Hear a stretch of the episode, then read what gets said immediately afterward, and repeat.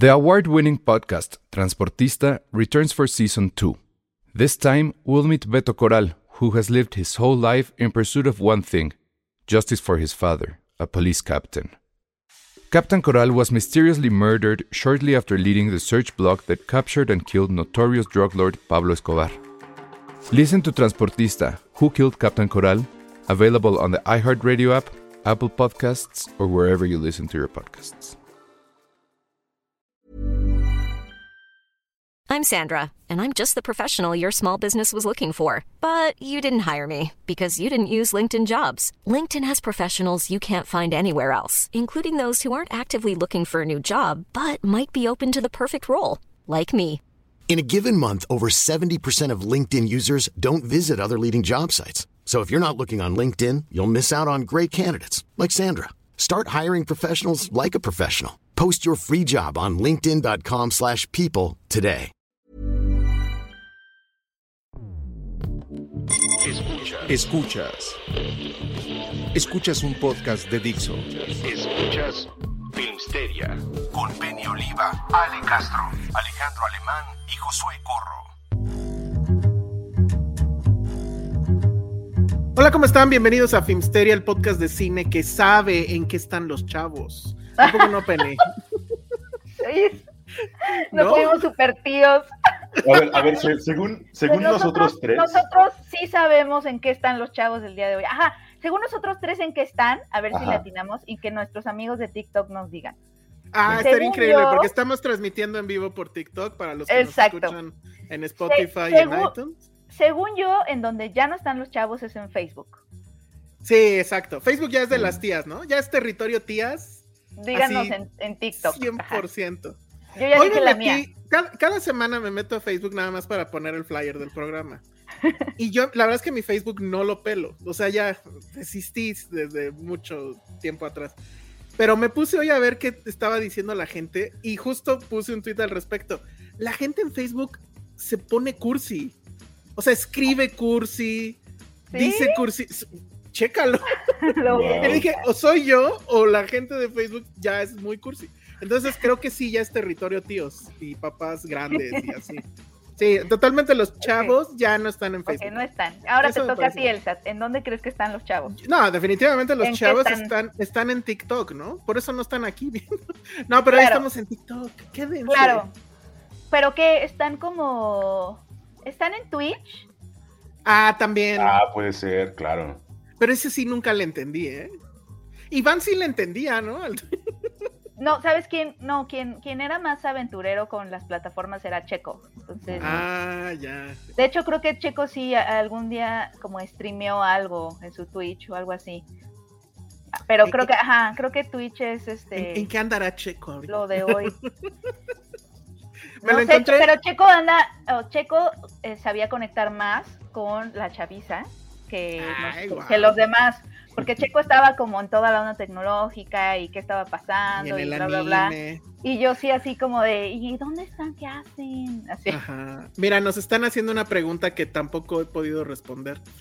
Que si ya hay Discord de Filmsteria. No entiendo qué es Discord. O sea, Ah, no Discord entiendo. es como una plataforma para platicar también. Como un servidor para platicar de cosas. Ajá, Pero eso- Y, y haces tus foros y haces así. Miren, yo Pero- nací pero- con el internet. Eso se llamaba Latin Chat, ¿no? Ándale, una cosa similar. No tenemos Discord, amigos, pero sí tenemos eh, el canal de. No, el grupo de Telegram. Ahí está activo, entonces. Pero ¿cómo se entra al grupo de Telegram? Yo no ah, sé pues entrar al grupo. Sí, ahorita. no, no sabemos ni entrar nosotros al grupo. Exacto. Pero Así ustedes está. están dentro. Pero los chavos, los chavos están en nuestro grupo de chavos- Telegram. Amigos de TikTok, los chavos están en nuestro grupo de Telegram. Únanse. Así es. Ahí, ahí se hablan de Tan, cine, de hecho. tan es de chavos que no sabemos nosotros cómo entrar. Ajá. Eso es una prueba fehaciente de que así es. No, y ellos sí hablan de cine. Hoy, hoy me eché también un clavado y estaban viendo, creo, cómo pagar más barato el HBO Max o el Disney Plus o algo así. O sea, estoy suscrito, pero no sé cómo le hice. Ya nos, ya nos están llamando en TikTok los fuereños del TikTok. Los fuereños del TikTok. Creo que así Nos lo este merecemos, episodio. Nos lo merecemos, nos lo merecemos. Y el Discord, no entiendo, ¿eh? Mi, mi amigo Dan Campos, que es otro ñor, o sea, él está súper clavado con Discord y yo no entiendo como para qué. O sea, va a llegar un momento que vamos a estar en más redes sociales que integrantes de Filmsteria. O sea, ¿no? O sea, somos como, Sí, somos no. cuatro o cinco y ya son tantas redes, no las podemos manejar todos, lo siento. Ah, mira, Silvia Lovera nos dice que saludemos a su mamá. La está obligando a vernos. No, señora, no, No, haga- pobre. Ah, no se deje. Ah, claro, a su mamá la están obligando. La están obligando, no, se deje, hay que, señora. hay que ser interesantes para la mamá de Podemos, Silvia. ¿qué podemos hacer? ¿Qué tema, ¿Qué tema le gusta? ¿Qué tema, qué tema Sí, le gusta sí, a tu sí. mamá, Silvia? E intentamos hacer una Ajá. conversación sobre eso por el Día de las Madres. Porque había pensado, ah, pues hay que hacer una telenovela ahorita rápido, pero eso es un estereotipo. Claro. Seguramente a la mamá de Silvia Lovera le gusta la Estás literatura. o dejando, estás dejando tus prejuicios Ajá. entrar. Ajá.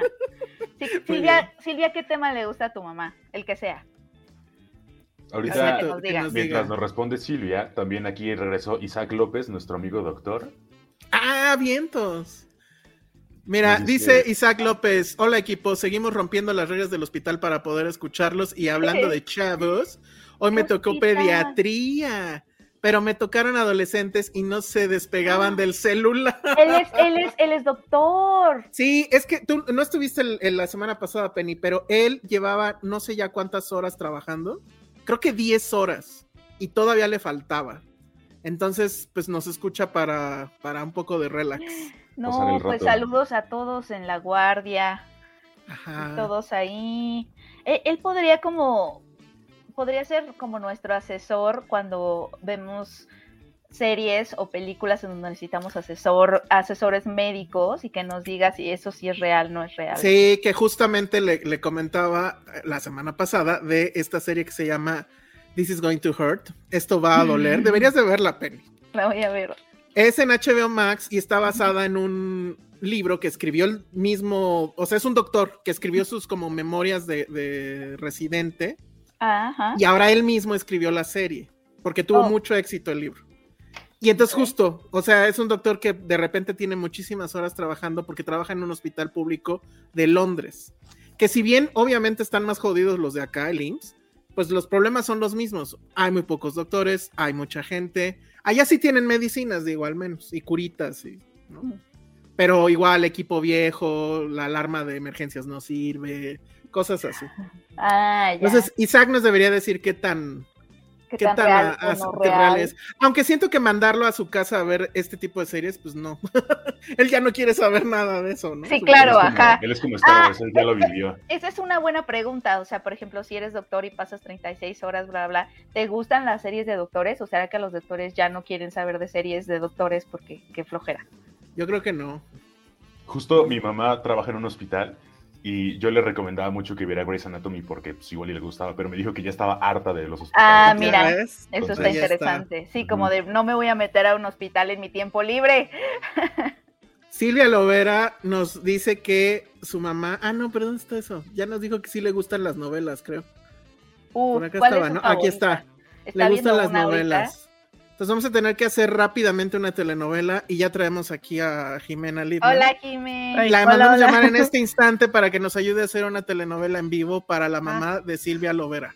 Ah, Ella entonces- obviamente va a ser la narradora porque ya trabaja en radio, entonces Ah, sí, ya trabajando. Ay, Jimé, sí, narra. No, yo, es que, que hubiera estado padre. Que ella fuera la, la, la chica, eh, no sé, la que ya se va a casar y Penny es la que le va a quitar el novio. Ok. Y Alan es el novio. y yo, Ay, yo soy el mayordomo. Siempre hay un Ay, mayordomo, ¿no? ¿no? Esa es, El nuestra, abuelito. esa es nuestra novela. Esa es nuestra novela. Entonces yo llego y le digo a, a la señora Lipman, señora Lipman, vienen a buscarla. Y es Penny, que viene a decirte que te va a quitar a tu no- novio, bueno, próximo. Jimena, eh, tú no lo sabes, pero él me ama a mí. Déjalo. Responde, las Jimena. desesperadas como tú, ¿tú qué sabes? Y yo le aviento un poncho. Ándale, así. Y aquí es la parte donde yo, donde yo digo como, ay Dios, no sé con quién irme porque amo a las dos, estoy enamorada de las dos. Sí, porque los hombres siempre hacen esas tonterías. O sea, como por qué habría, como por qué habría, no, señora mamá de Silvia, ¿a poco no? Esos triángulos amorosos que se hacen entre dos mujeres y un hombre, los hombres son unos babosos. O sea, como por qué habría competencia.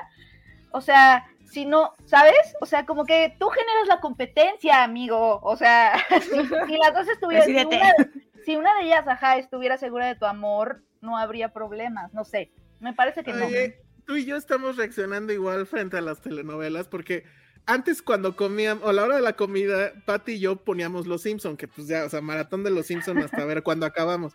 Pero ahora ya pone Teresa por culpa del estúpido. Teresa, ajá, ajá. Y entonces yo hago lo mismo que tú acabas de hacer. Como Rubí, ¿no? Pero Teresa, Ay, no Ajá, sé. pero la nueva, la nueva, ok. como la. Pues el chiste es que es esta mujer que Ajá, se casó con un güey por lana, pero quiere a otro y hace un mega desmadre. ya.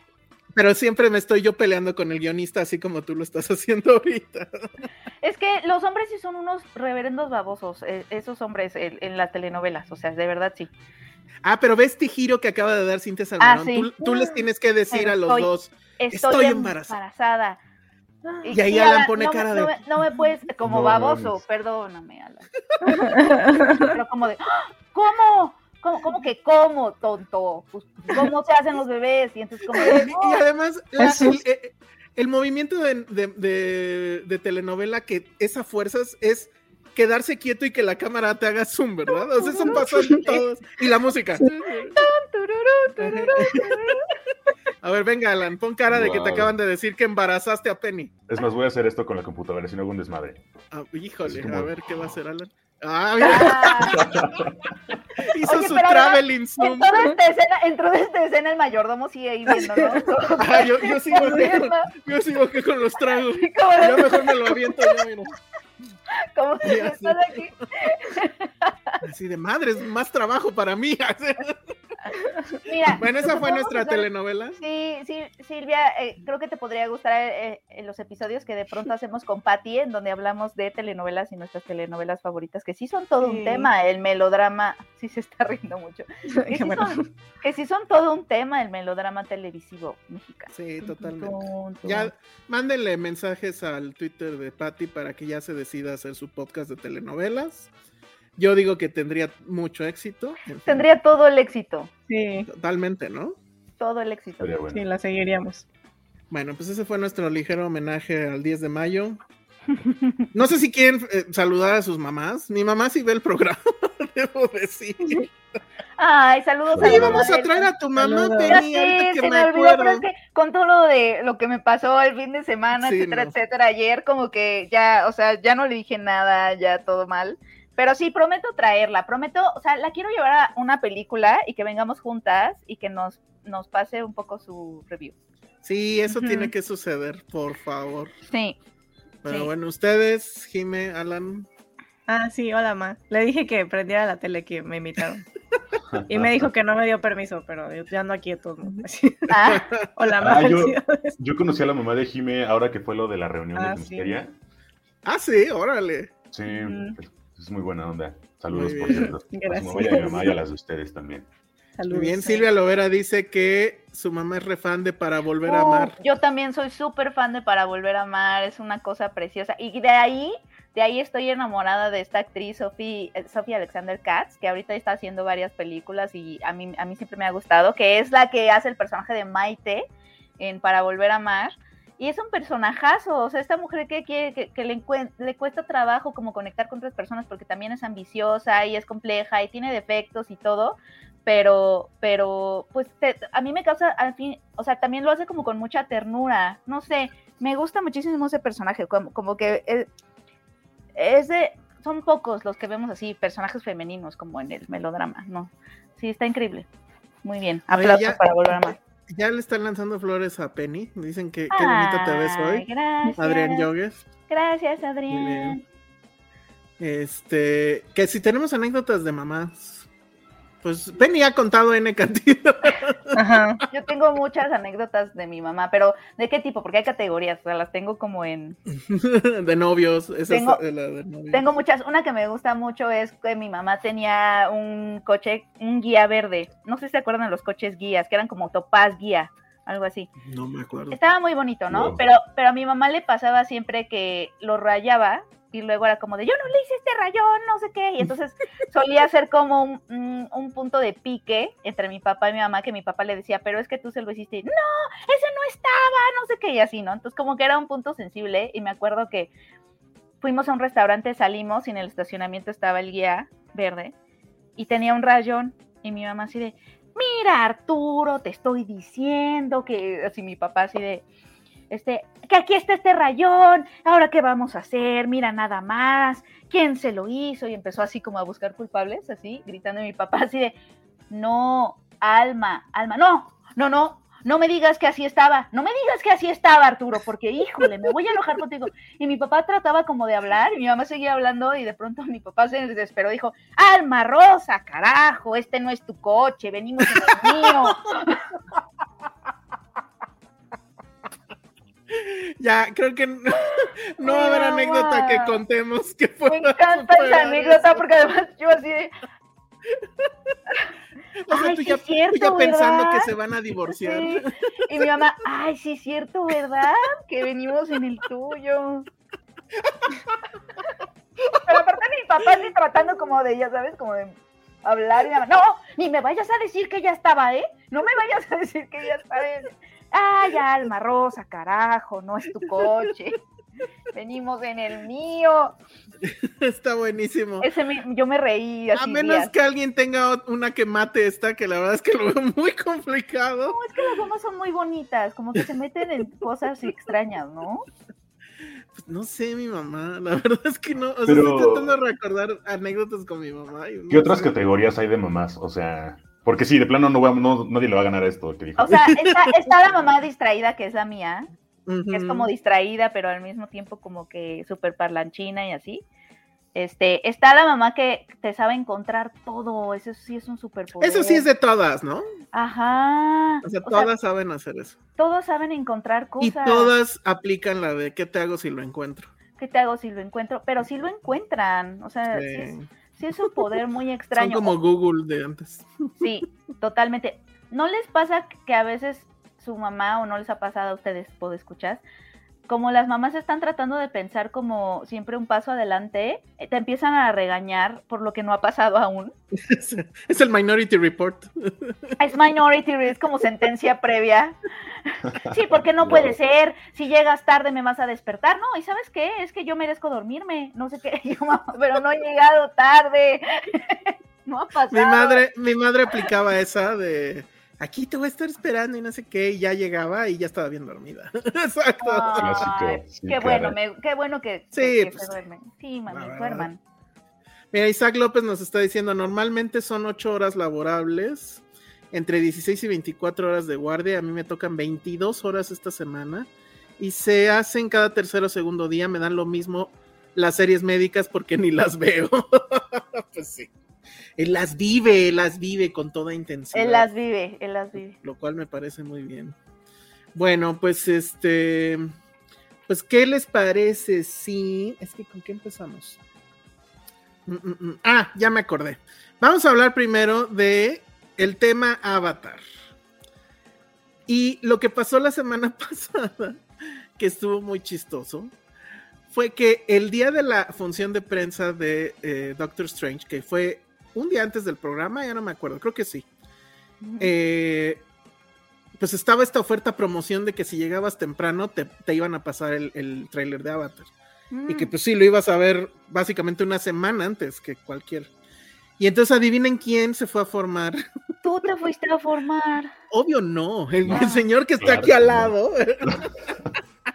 Sí, amigos, yo, yo como soy un forzado, fui así a ver. Alan, te fuiste a formar a ver el tráiler. ¿Y qué Yo, tal? yo, técnicamente yo me había forzado, o sea, me había formado para ver la película de Doctor Strange, pero me dijeron que esa fila era para ver el tráiler y que después era la película. Ah, ok, ok. Justo. Me ah, equivoqué de fila, sí, sí, sí. Sí había, o sea, pero sí había personas formadas en la Ah, fila sí, de- claro. del tráiler. Se, ¿A se llenó. Justamente me tocó entrar Penny con un colaborador de Cine Premier. ¿Ah, sí?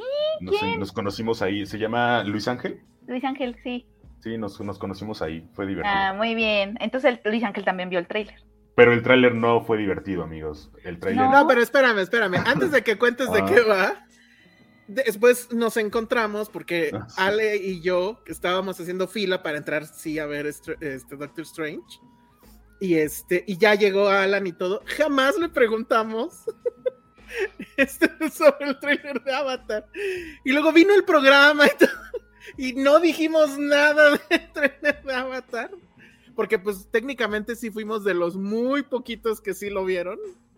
Este, y pues así nos valió madre. Y luego ya vino el trailer de Avatar. Ah, Y aquí es donde ya les pregunto, ¿a alguien le importó? O sea, de los... ¿Está padre? ¿No? ¿No está padre? A ver, a ver, Alan, sí, imagínate que soy tu... Es más, imagínate que Penny es tu editora y te dice, a ver, dime de qué va el trailer de, ¿De- Avatar. en- ¿De qué va? Sí. Ay, Dios mío. No sé, ese es el problema. No sé. de Ah, qué ya. No se entiende. Córrelo, No Penny. se entiende. Sí, Por- no, o sea, o sea- básicamente el, tráiler son como, eh, pues, tomas de este planeta, pero ni siquiera dicen nada, en la, o sea, en todo el tráiler que dura como dos minutos, no dicen nada, o sea, solamente es- son los planos, las, estos extraterrestres y, y Y ya. agua. Hay mucha ¿Pero agua. qué hacen? ¿Qué hacen? ¿Nada? ¿No hacen nada? Hay una voz en off que dice... Vuelan. Ah, no sepa. O sea, se ve agua. Pues nada más eso. O sea, que se llama algo del agua. Y ¿no? además La se película. llama The Way of the Water, que pues, Eso. es, Ajá. es la forma del agua, ¿no?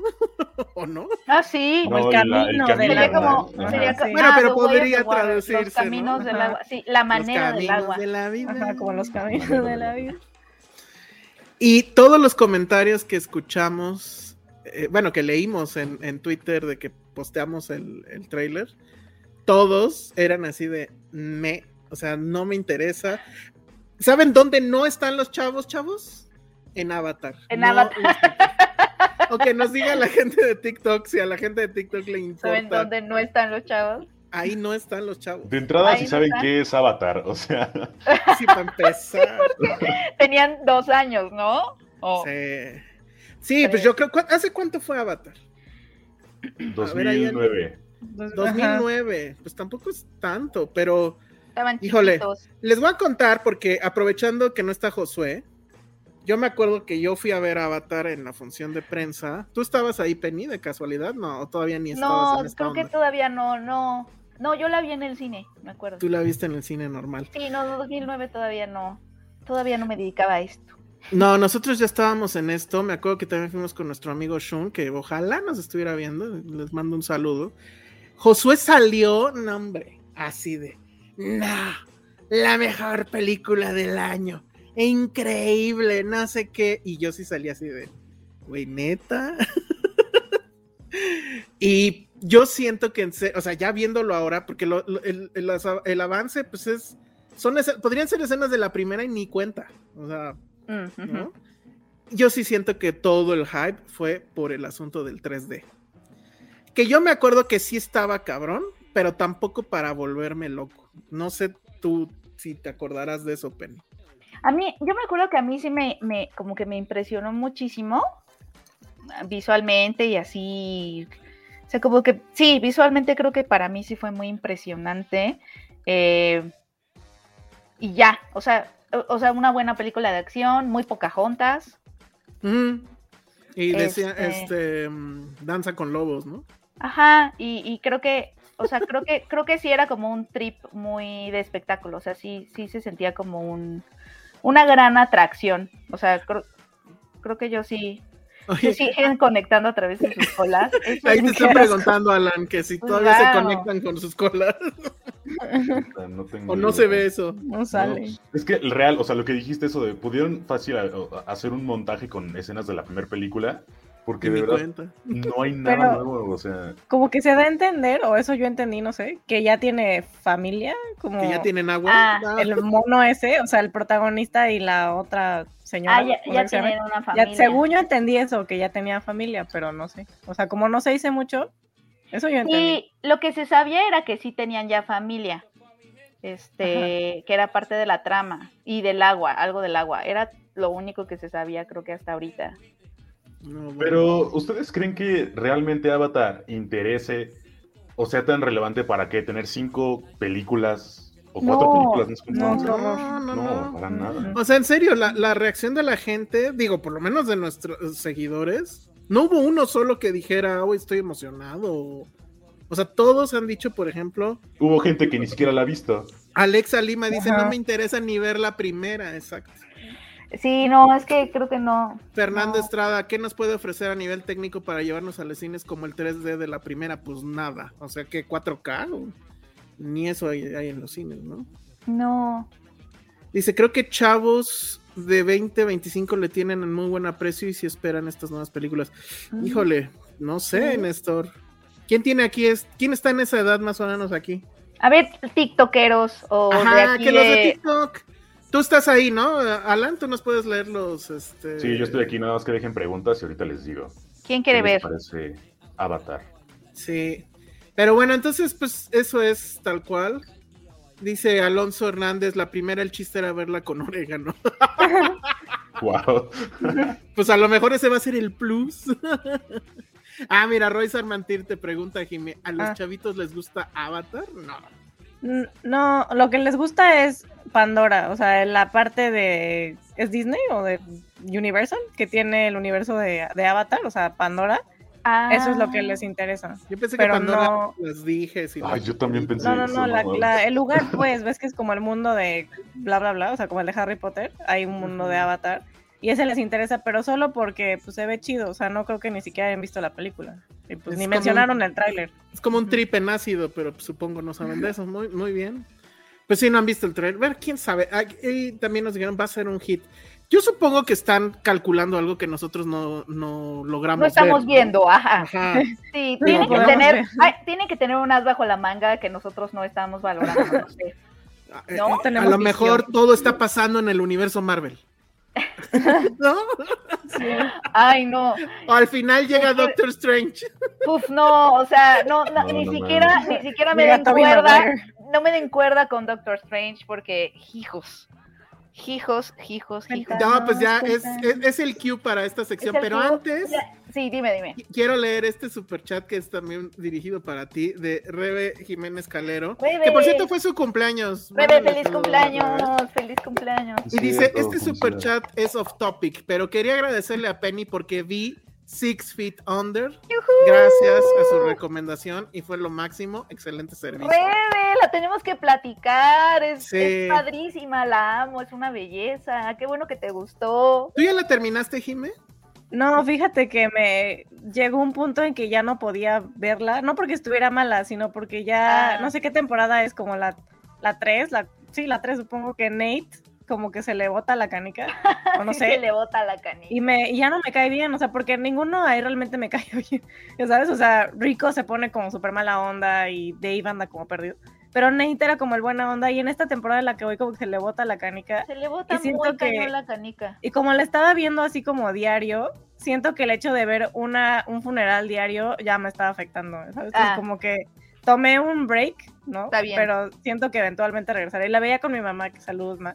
Y ella sí la vio en su tiempo, entonces pues me dijo, no, hay que seguir viéndola. O sea, como que ella sabe que es una buena serie, pero me, me está gustando mucho, o sea, exige mucho de mí. Entonces tengo que Es verla. que ¿no? sí, o Creo, que, sea, creo que sí tiene que, que sí tienes que estar en cierto mood, ¿no? Exacto. Y ya desde que se enferma, bueno, no es spoiler, o sea, como que se- desde que le da esa cosa a Nate, de la, como del cerebro, me dio mucha cosa.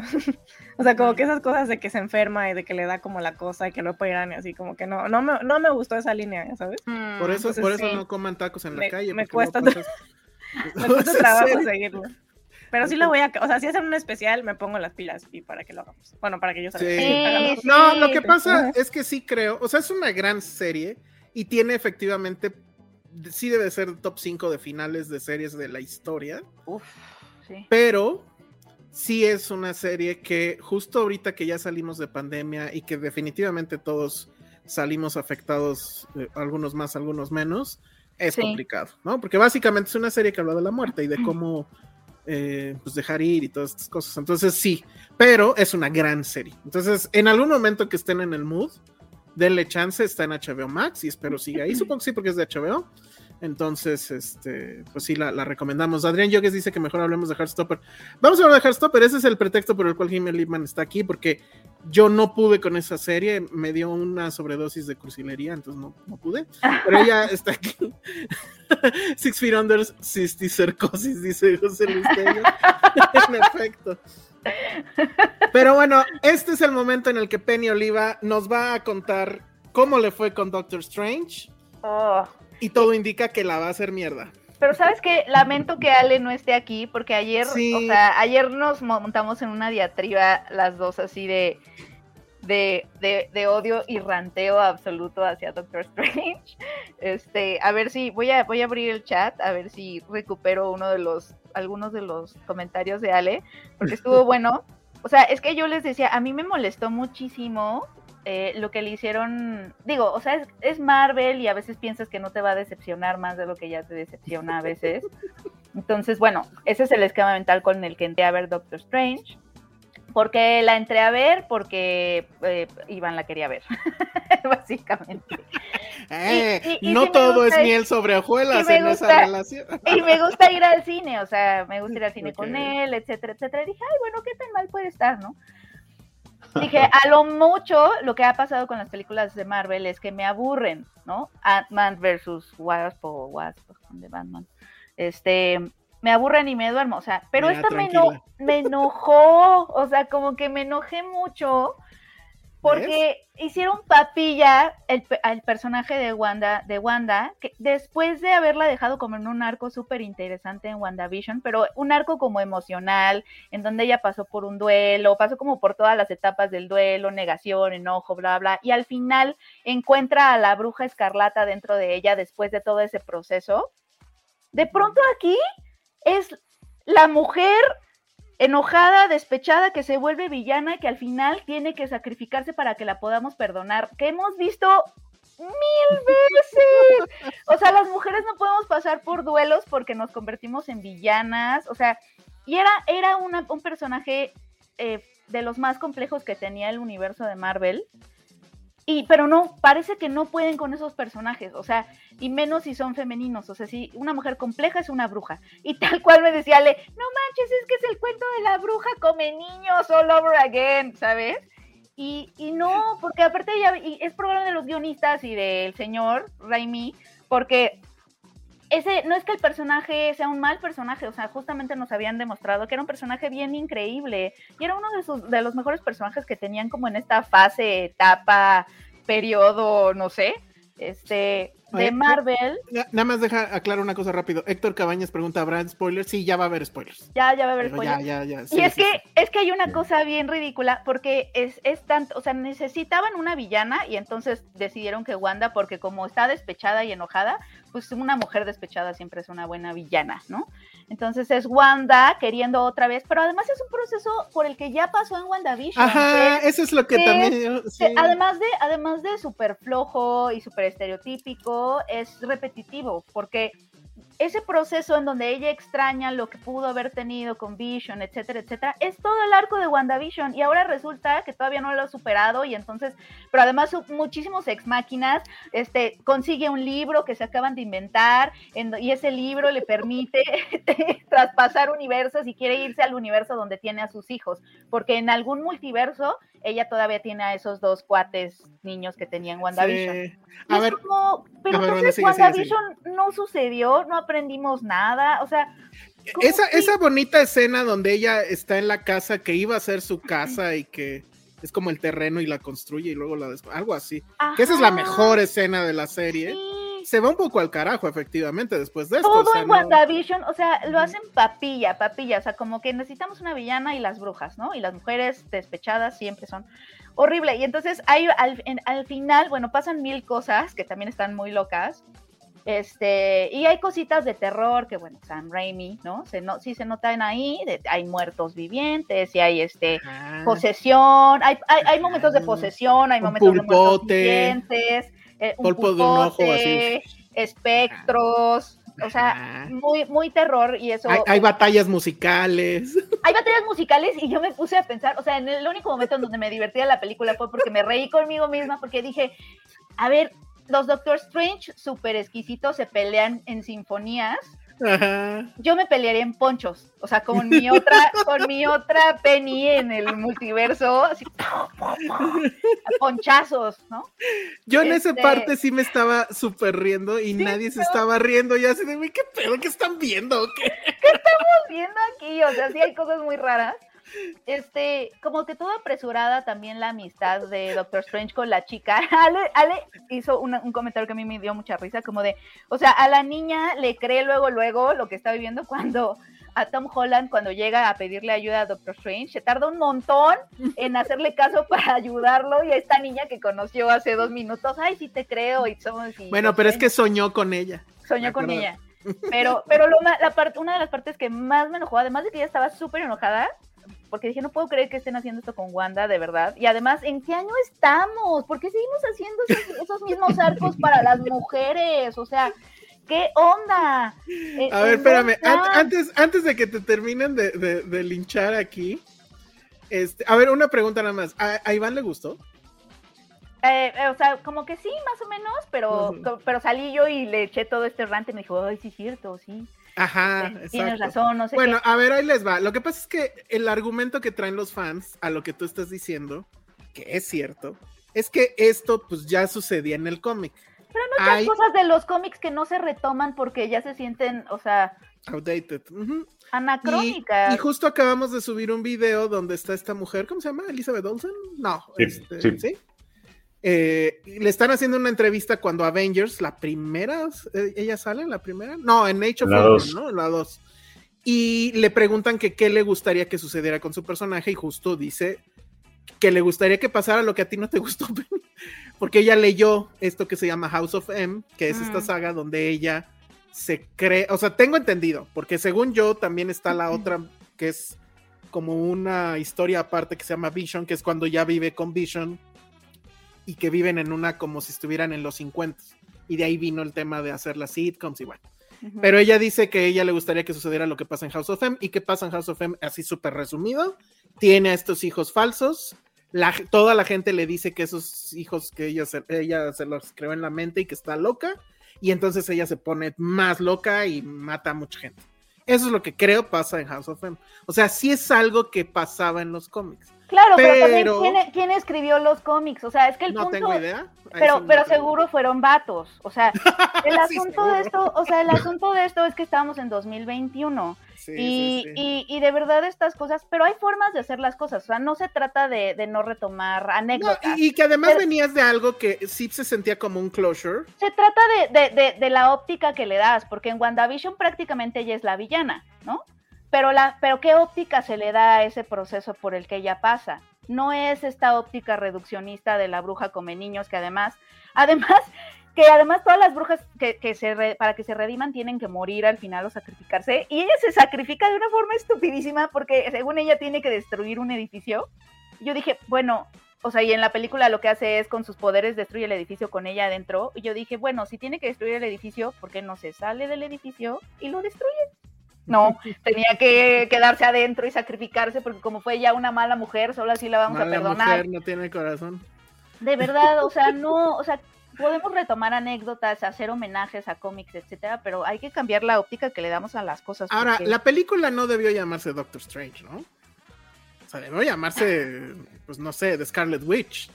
Ella es el personaje que crea todo el conflicto, ella es el personaje que, pues no sé si evoluciona, pero por lo menos le pasan cosas. ¿El Doctor Strange qué? O sea, nada más está ahí queriendo detenerla, pero pues, ¿por qué va a ser él el protagonista? Pudo llamarse Scarlet Witch. El escritor de House of M se llama Brian Michael Bendis, que es este señor pelón que estoy poniendo aquí en la, en la pantalla. Y pues dirás, ay, ese señor pelón qué, pero sí tiene, ha ganado uno, dos, tres, cuatro premios Eisner. O sea, no es cualquier pendejo, pues, pero pues sí, o sea, habrá que leer House of M, pero el chiste es ese, o sea, veníamos de algo llamado WandaVision que, que creo que sí tenía un Estaba arco de, muy cer- de- de cerrar que estaba muy interesante. y aquí queriéndolo conectar efectivamente con House of M. Ahora, WandaVision acaba con ella leyendo este famoso libro que es, o sea, como ya, ya entendiéndolo con esto, pues es, ah, ya tengo este poder y lo voy a volver a intentar otra vez. Pero es así como de, ay, otra vez. O sea, Pero incluso el poder se siente como tonto, ¿sabes? Como que pudieron haber complejizado. Si es una mujer, es que es eso, o sea, es de nuevo una mujer muy poderosa, compleja, y al parecer esas siempre son villanas, ¿sabes? O sea, como, ¿por qué no poder, o sea, qué tal que si tiene un poder que medio la lleva como a momentos oscuros, pero, ¿sabes? Como que se puede complejizar un poquito más a nada más volverla la bruja como niños. Porque además sí es un personaje que probablemente el único de todo el MCU que ha visto, se ha visto o ha tenido un crecimiento sostenido. O sea, de ser esta mujer, pues segundona, que no sabíamos sus poderes bien a bien qué onda en, este, en las de, ¿cómo se llama? Eh, Avengers creo que era, a, lo de lo que sucede en, en, WandaVision, ven, y cuando ve morir a su robot amado y demás, entonces pues, sí, sí son, sí hay un crecimiento en el personaje y sí lo tratan muy feo. Así lo trataban en el cómic, no sé qué, pues sí, pero aquí ya estás trazando otro arco, deberías de ser más congruente con lo que estás haciendo en ese arco y tener, pues, bueno, lo voy a decir, los huevos de, de cambiar el, el, destino de ese personaje, ¿no? Porque creo que tenía todo para hacerlo. Y ellos que tanto les encanta, recordemos esa famosa escena en Avengers, donde se juntan todas las mujeres, porque el feminismo en Marvel es una cosa muy bonita. Aquí pudo haber sucedido y estaría, pues hubiera estado increíble, ¿no? Dice Sandra Pineda en un chiste de, Harry Potter que no entiendo. Doctor Strange es el ah. de la película. Porque como que no, no tiene como mucho protagonismo en sus propias, en su propia franquicia, como que así. Ahí están hablando. Pues vamos a hablar del gran. Este creo que sí es el gran spoiler de la película. Si no la han visto, pónganle mute y apaguen la tele porque. Ajá, entonces ahí va. Que, esa también cosa tampoco me gustó tanto, pero. A mí sí, porque en mi cabeza empezó a sonar The Office. No, o sea, yo... me, gusta que, haya salido él, pero no me gusta lo que le hacen al personaje. Lo sentí muy Marvel. Como... Ah, está súper tonto. Pero a ver ahí, Alan, ¿tú qué ibas a decir de.? Sí, Alan. Les decía que yo, que yo soy un así forzado de, la vida, porque el único, la única razón por la que quise ver en función de prensa la de Doctor Strange fue por este pinche spoiler. Porque yo hace como un mes había visto el tweet de un insider de, de, Marvel que puso It's Krasinski y fue como de no mames, hijo de No, o sea, ya lo sabías. Ya, o sea, ya había visto eso. Pero yo sabía que ya se que ya se lo habían propuesto, pero yo pensé que era para la película. Que supongo si iba a suceder. Y entonces vi ese tweet y fue como de, no, no mames, tengo que ver esto porque si no, no voy a poder. Porque en teoría él sería, eh, bueno, es que efectivamente John Krasinski sale como el señor fantástico. Eh, y creo que sí se parece mucho, ¿no? Excepto por la narizota, tal vez, pero. Es hermoso. Y lo que decían era que su esposa de la vida real, que es esta. Emily Blunt. Ella tendría que ser este Mrs. Fantastic, ¿no? Ajá, la mujer invisible. Y creo que sí se está ahí, si no es que ya lo están filmando o algo. Y pues ojalá esta sí salga, porque nunca han podido hacer una buena película de Fantastic Four. Y aquí la verdad es que su muerte sí está bien estúpida. De entrada, este asunto de que, eh, o sea, ya vio todo lo que puede hacer la bruja. Y lo que se le ocurre, a mí se me ocurriría salir corriendo tal vez, pero lo que a él se le ocurre es intentar darle un puñetazo así con su brazote elongado. Y pues obviamente lo hacen mierda. Luego, luego dice cuál es como la fortaleza del otro dude, ¿no? O sea, de que el que habla y te puede como hacer. Ah, sí, con una sola palabra te puede no sé qué. Ah, ¿Por qué le dices, güey? Espérate. Sí, pinche, pinche que está re pendejo. Sí, fue, muy tonta esa parte. Esa parte está muy tonta, como que, como que es como de, ay, qué padre, sorpresa, Captain Britain y no sé qué. Ya estamos dando spoilers, ¿verdad? Sí.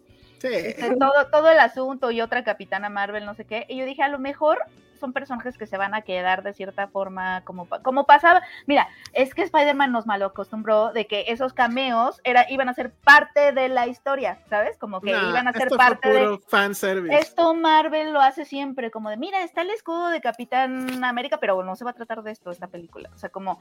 Entonces es lo mismo, como que tienes este equipo, yo sí dije, ah, o sea, van a pelear juntos contra la bruja, ¿no? Como pasaba en Spider-Man, que todos se unían y no sé qué. Y no, pasan esta escena de batalla súper idiota. Ay, no sé. bueno, a mí me gustó en el sentido de que efectivamente queda claro que, Scarlet Witch es muy poderosa. Mm. Y que incluso es más poderosa y como y más interesante como personaje que este, ¿cómo se llamaba esta otra mujer muy poderosa del universo Marvel? Que era como la primera mujer que era. Mm. Ay, este, Marvel. Captain Marvel, exacto. Que como que nos la quisieron vender como, ah, miren, esta es la Stacy Malibu de este pedo, ¿no? O sea, es la mujer poderosa. Y la verdad, su película chafa y ella como personaje intrascendente. En cambio, acá sí, sí es un Superman. O sea, Scarlet Witch pareciera que tiene todo el poder. O sea, pudo haber matado a Thanos si hubiera tenido el chance, no sé. Pero, y en ese sentido, es que los matara así de fácil, pues sí fue así como de. Pero pues sí, o sea, es que ella es muy, muy, muy poderosa. ¿no? Que a mí me encanta la Captain America chica.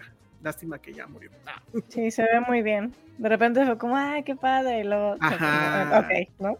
O sea, Aparte, fue bueno- para, para esto hicieron como el build-up, ¿sabes? O sea, de que sí, todo lo de what What if. If y no, o sea, y fue como, pero pues se muere como en dos segundos, ¿no? Sí, eso está sí. A mí sí me encantaría un live action de, de la Capitana América.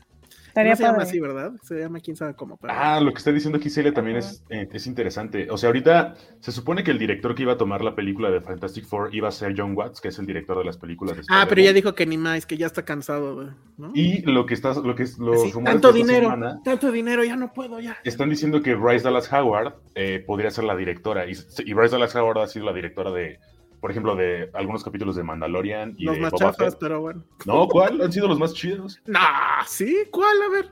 De. Ay, es que ahorita no tengo la lista, pero. o sea, Según por yo lo menos, no, ¿eh? Según yo en Mandalorian hizo un capítulo que estuvo muy cabrón.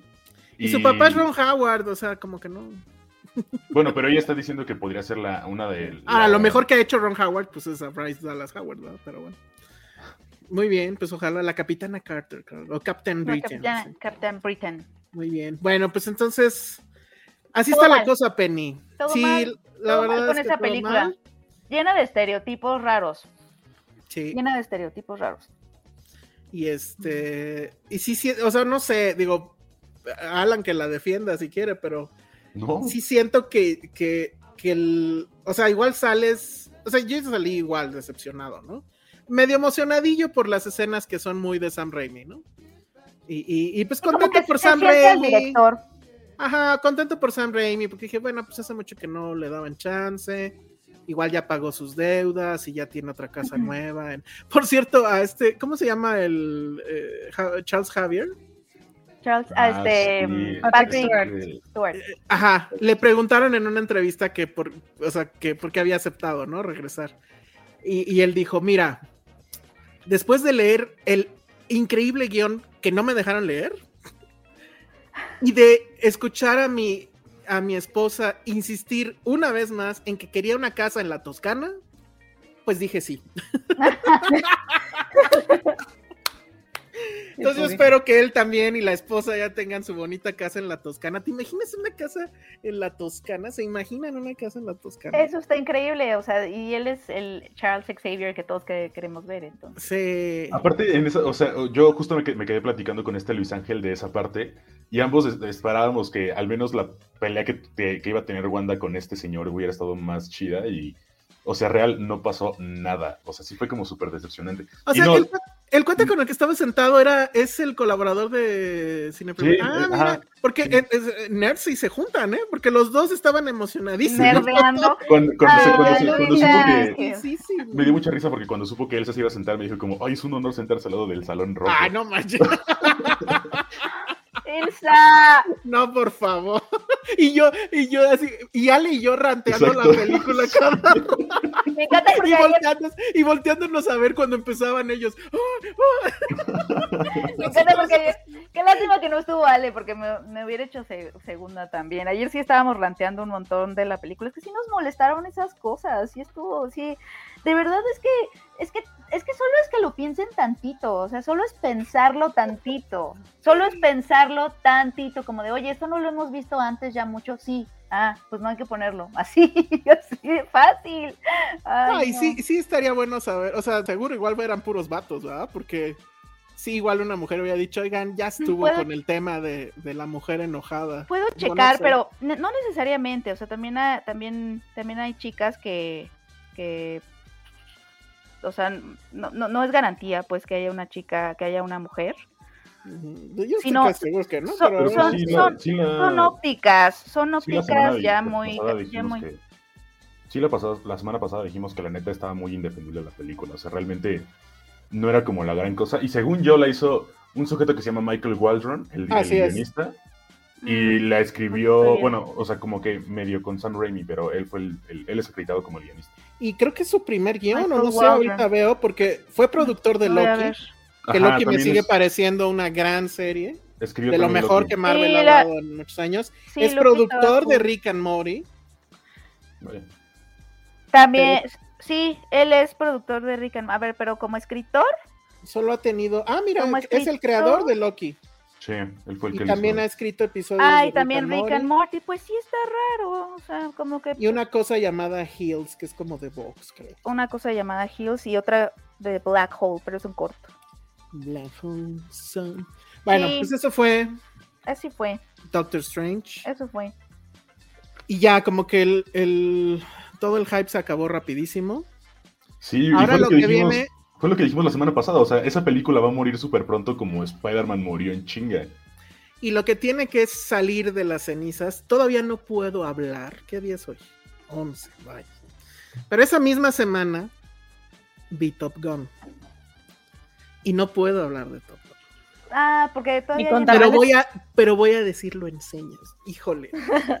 Le dije a Josué que si lo hacíamos con tamales y no quiso la semana pasada, no sé si arriesgarme a ese asunto.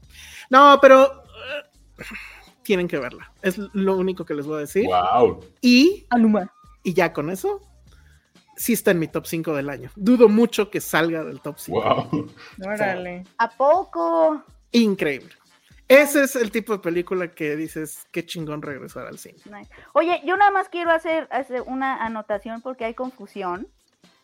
Carlos González dice, ya párenle al woman's planning. Hay que, hay que, Ajá. hay que, hay- hay que decirle, hay que, hay que informarle que el woman's planning no es algo. It's not a thing. Not a It's thing. not a thing. Sí. Porque a lo mejor, a lo mejor piensa que sí. No, a ver, la semana pasada hablé yo, habló Alan, habló, de hecho habló Ale también, porque ella también la vio, entonces no veo ningún Audio. women's planning. Es una cosa que vio a eh, eh, Penny y que creo que es una cosa muy interesante de- de- eh, en, en el sentido de cómo la leyó ella. Y que la Y semana yo pasada estoy no de pudimos acuerdo. hablar. Eh, La, la semana pasada no lo, la verdad es que no lo dijimos nadie, pero es cierto, o sea, chale, ¿no? Otra, o- otra mujer enojada. ¿Qué pasó, Penny? Nada, me estoy, le- me estoy riendo del comentario. Oye, oye, Elsa, Ajá. ¿y cómo es nuestro amigo personal Tom Cruise? No Porque puedo sépanlo, decir. amigos, ya lo habíamos mencionado, pero sépanlo que Tom Cruise nos sigue en nuestra cuenta de Twitter. Sí. Ay, no es cierto, Alan. te lo juro, A ver, te lo juro. Chequen la cuenta de Tom Cruise y va a decir que sigue a Filmsteria. Oye, no ¿y si vino. John Hamm? Sí. Sí vino John ¿Sí? Hamm. ¿Y qué tal? ¿Es tan guapo en persona como se ve en la tele? Ah, no puedo, se supone que no puedo decir.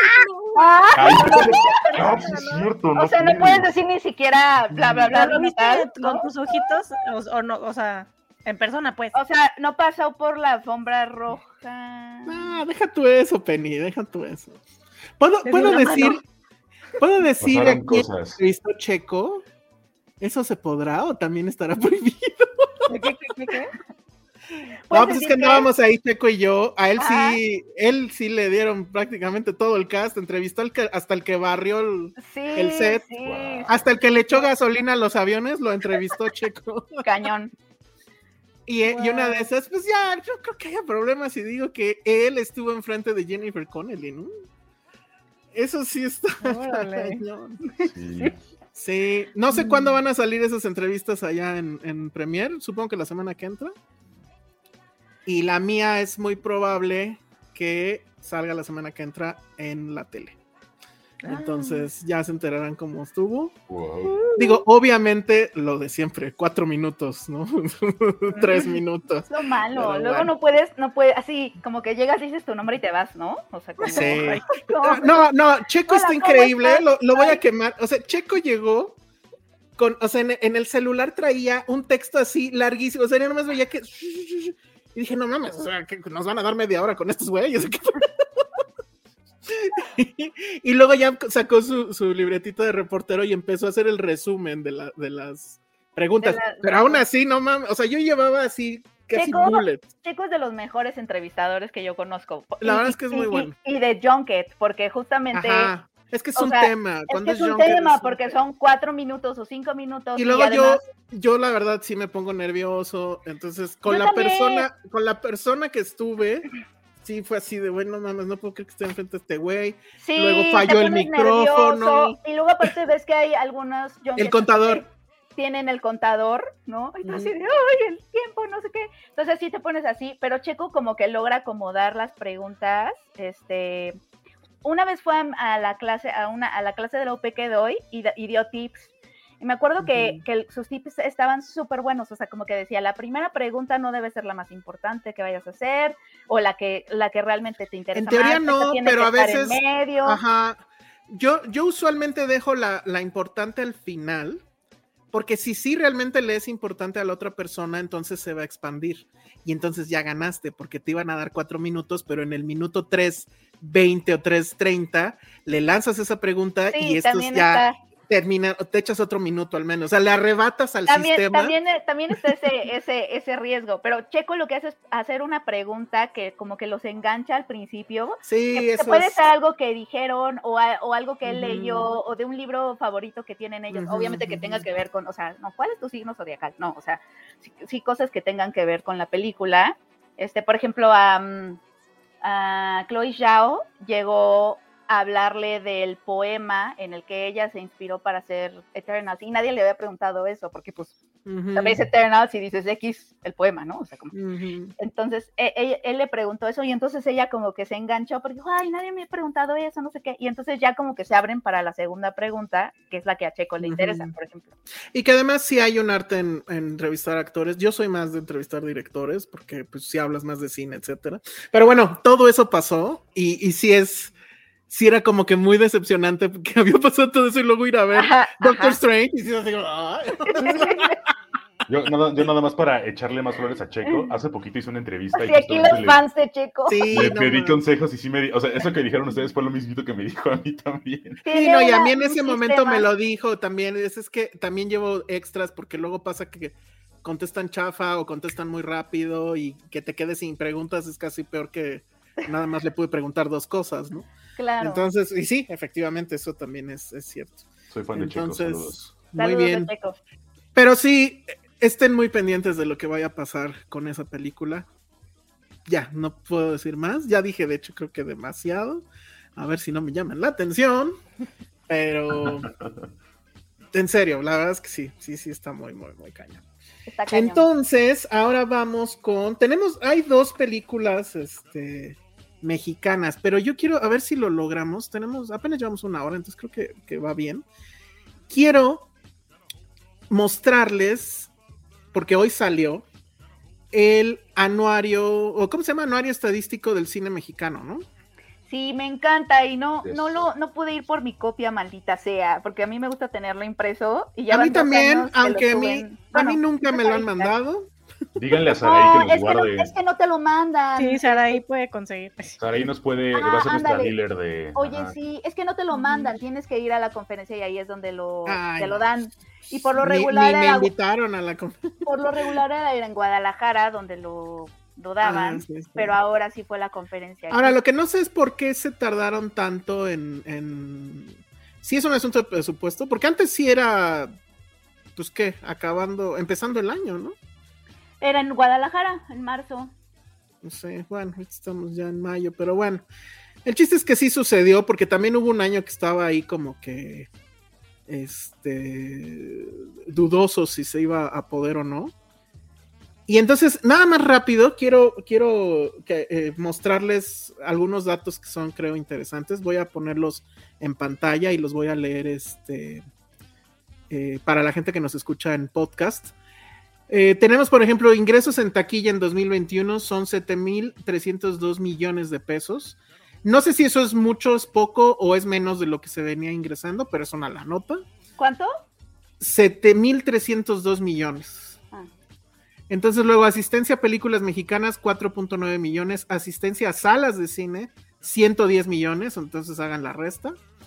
¿no? Pero bueno, pues ahí está. Y son 110 millones con el asunto de la pandemia. De aquí rápido, lo único que quiero comentar es película mexicana con más audiencia en TV abierta pública.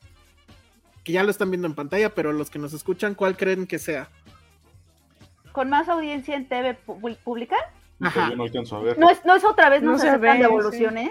No, Ay, qué bueno. es Porque el por- inocente. Por Bravo. varios años. Ah. Por, por varios años estuvo, no se aceptan ¿En devoluciones. serio? Wow. No, pues aquí fue el inocente según esto, lo cual me parece que está muy bien. El número de plataformas de streaming en, en el país son 33. Eso está también muy loco. Película mexicana con más visualizaciones gratis o no legal. La cosa esta llamada El Mesero, que es del hijo de Derbez, ¿no? Ah, claro, ajá. Sí, no, no, horrible. Luego tenemos algunos datillos de pandemia rápido para que vean nada más cómo estuvo la tranquiza.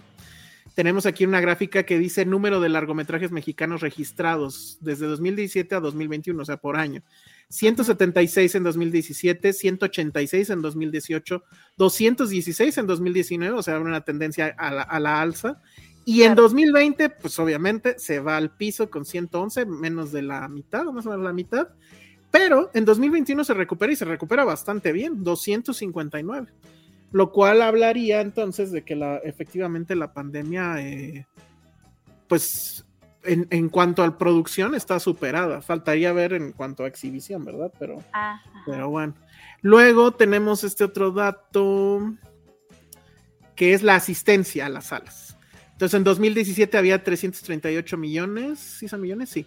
Luego en 2018 320 millones, en 2019 341, en 2020 se cae obviamente al piso durísimo, 55 millones, y en 2021 110 millones, que pues no es nada, o sea, ahí sí está muy dañada la industria, porque pues ni, lo- los números de 2017 jamás los vamos a alcanzar, y pues bueno, falta muchísimo, ¿no? Que esto creo que sí es una, un foco rojo. Luego, otra cosa interesante que encontré, digo, hay mucho por explorar, pero el número de plataformas digitales disponibles en México. En 2017 eran 16, después en 2018 fueron 15, quién sabe cuál fue la que se cerró. En 2019 re- seguían siendo 15, en 2020 fueron 23 y en 2021 llegan a 33, que me parece que es un número altísimo, ¿no? Y luego, bueno, creo que venía también por aquí, pero ya no me acuerdo. Creo que había una tabla donde hablaba de los precios, pero ya no me acuerdo. Promedio mensual de suscripción, sí, aquí está, en pesos. En 2017 el promedio era 98 pesos, en 2018 99, en 2019 107, en 2020 125 y en 2021 135 pesos. O sea, eso está a la alza sostenido y quién sabe quién lo vaya a parar. 135 pesos promedio las plataformas en este en México. Y luego Están preguntando si el documento lo puede descargar cualquier persona. Descargar, eh, descargar como tal, no, no sé, ¿o sí? sí, yo lo yo lo descargué. Ah. Este, se van al IMCINE o lo buscan como Ajá, anuario Anuario estadístico. No, este, este anuario estadístico del cine mexicano 2021 Ajá. y se supone que están todos los este todos Están los todos. años. Ajá. Están Que es interesante comparar otros años, ¿no? Entonces, bueno, a ver rápido, top 10 de asistencias a salas de cine comercial. Nos vamos de abajo para arriba, ¿les late? En el número 10 está Shang-Chi. En el número 9, Space Jam. Esto es 2021, obviamente. En, en el número 8 está Black Widow. En el número 7, Cruella. En el número 6, Eternals. En el número 5, The Conjuring, The Devil Made Me Do It, o sea, el Conjuro 3. En el número 4 está Godzilla contra Kong. En el número 3 está Venom, que no sé si es la primera. No, es la segunda, ¿no? La en el número 2, Fast and the Furious 9. Y en el número 1, obviamente, y ahí es donde baila este Alan, Spider-Man No Way Home. Yo ayudé a inflar esos números, amigos. Sí. ¿Cuántas veces la viste? Nada más como dos. No, una, solamente una vez. Solamente una vez. Ay, ¿en serio? ¿Y, y la de Doctor Strange ya llevas dos? Ah, ya llevo como tres. Pues sí. Y aquí hay otra eh, gráfica de la asistencia a, a los cines, y pues sí, en 2019 eran 341, que supongo son los millones, y después se cae, y ahorita está en 110 en 2021, quién sabe cómo vaya a ser en 2022. Pero bueno, sí lo pueden buscar, búsquenlo así como todo el anuario estadístico del cine mexicano y pues salen ahí datos. Había, yo estaba buscando, pero no sé si lo hicieron este año, cada año hacían esto de cuál fue la más pirateada. Y este... Y ese pues siempre era un bonito dato, ¿no? Pero no Ah, lo sí. encontré.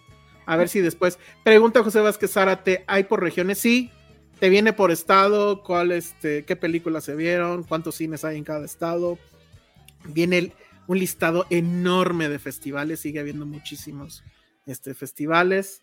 Entonces, bueno, pues eso lo quise agarrar yo como pretexto para que habláramos de cine mexicano y queremos hablar primero de un documental que se estrena eh, este fin de semana que se llama Te nombré en el silencio.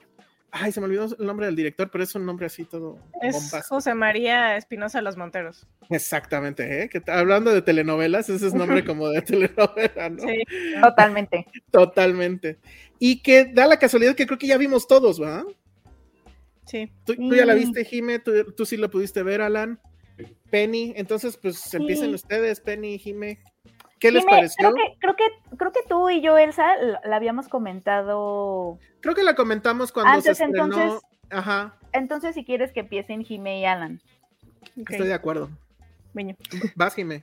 Pues yo la puse en mi número uno del año pasado. Me- Ah, mira, me- guau. Sí, me conmovió muchísimo. La vi justo por recomendación de ustedes que estaba en un festival, ¿no? Que la pusieron en Cinepolis Click por unos días. Creo Entonces que era. ahí. ¿Morelia? este, no, era No, ambulante, creo. Ajá, sí, ambulante. Ah, puede ser. Entonces, este, ajá, estuvo ahí un ratito y pues ya ahorita la están llevando a cines, lo cual me alegra muchísimo, ¿no?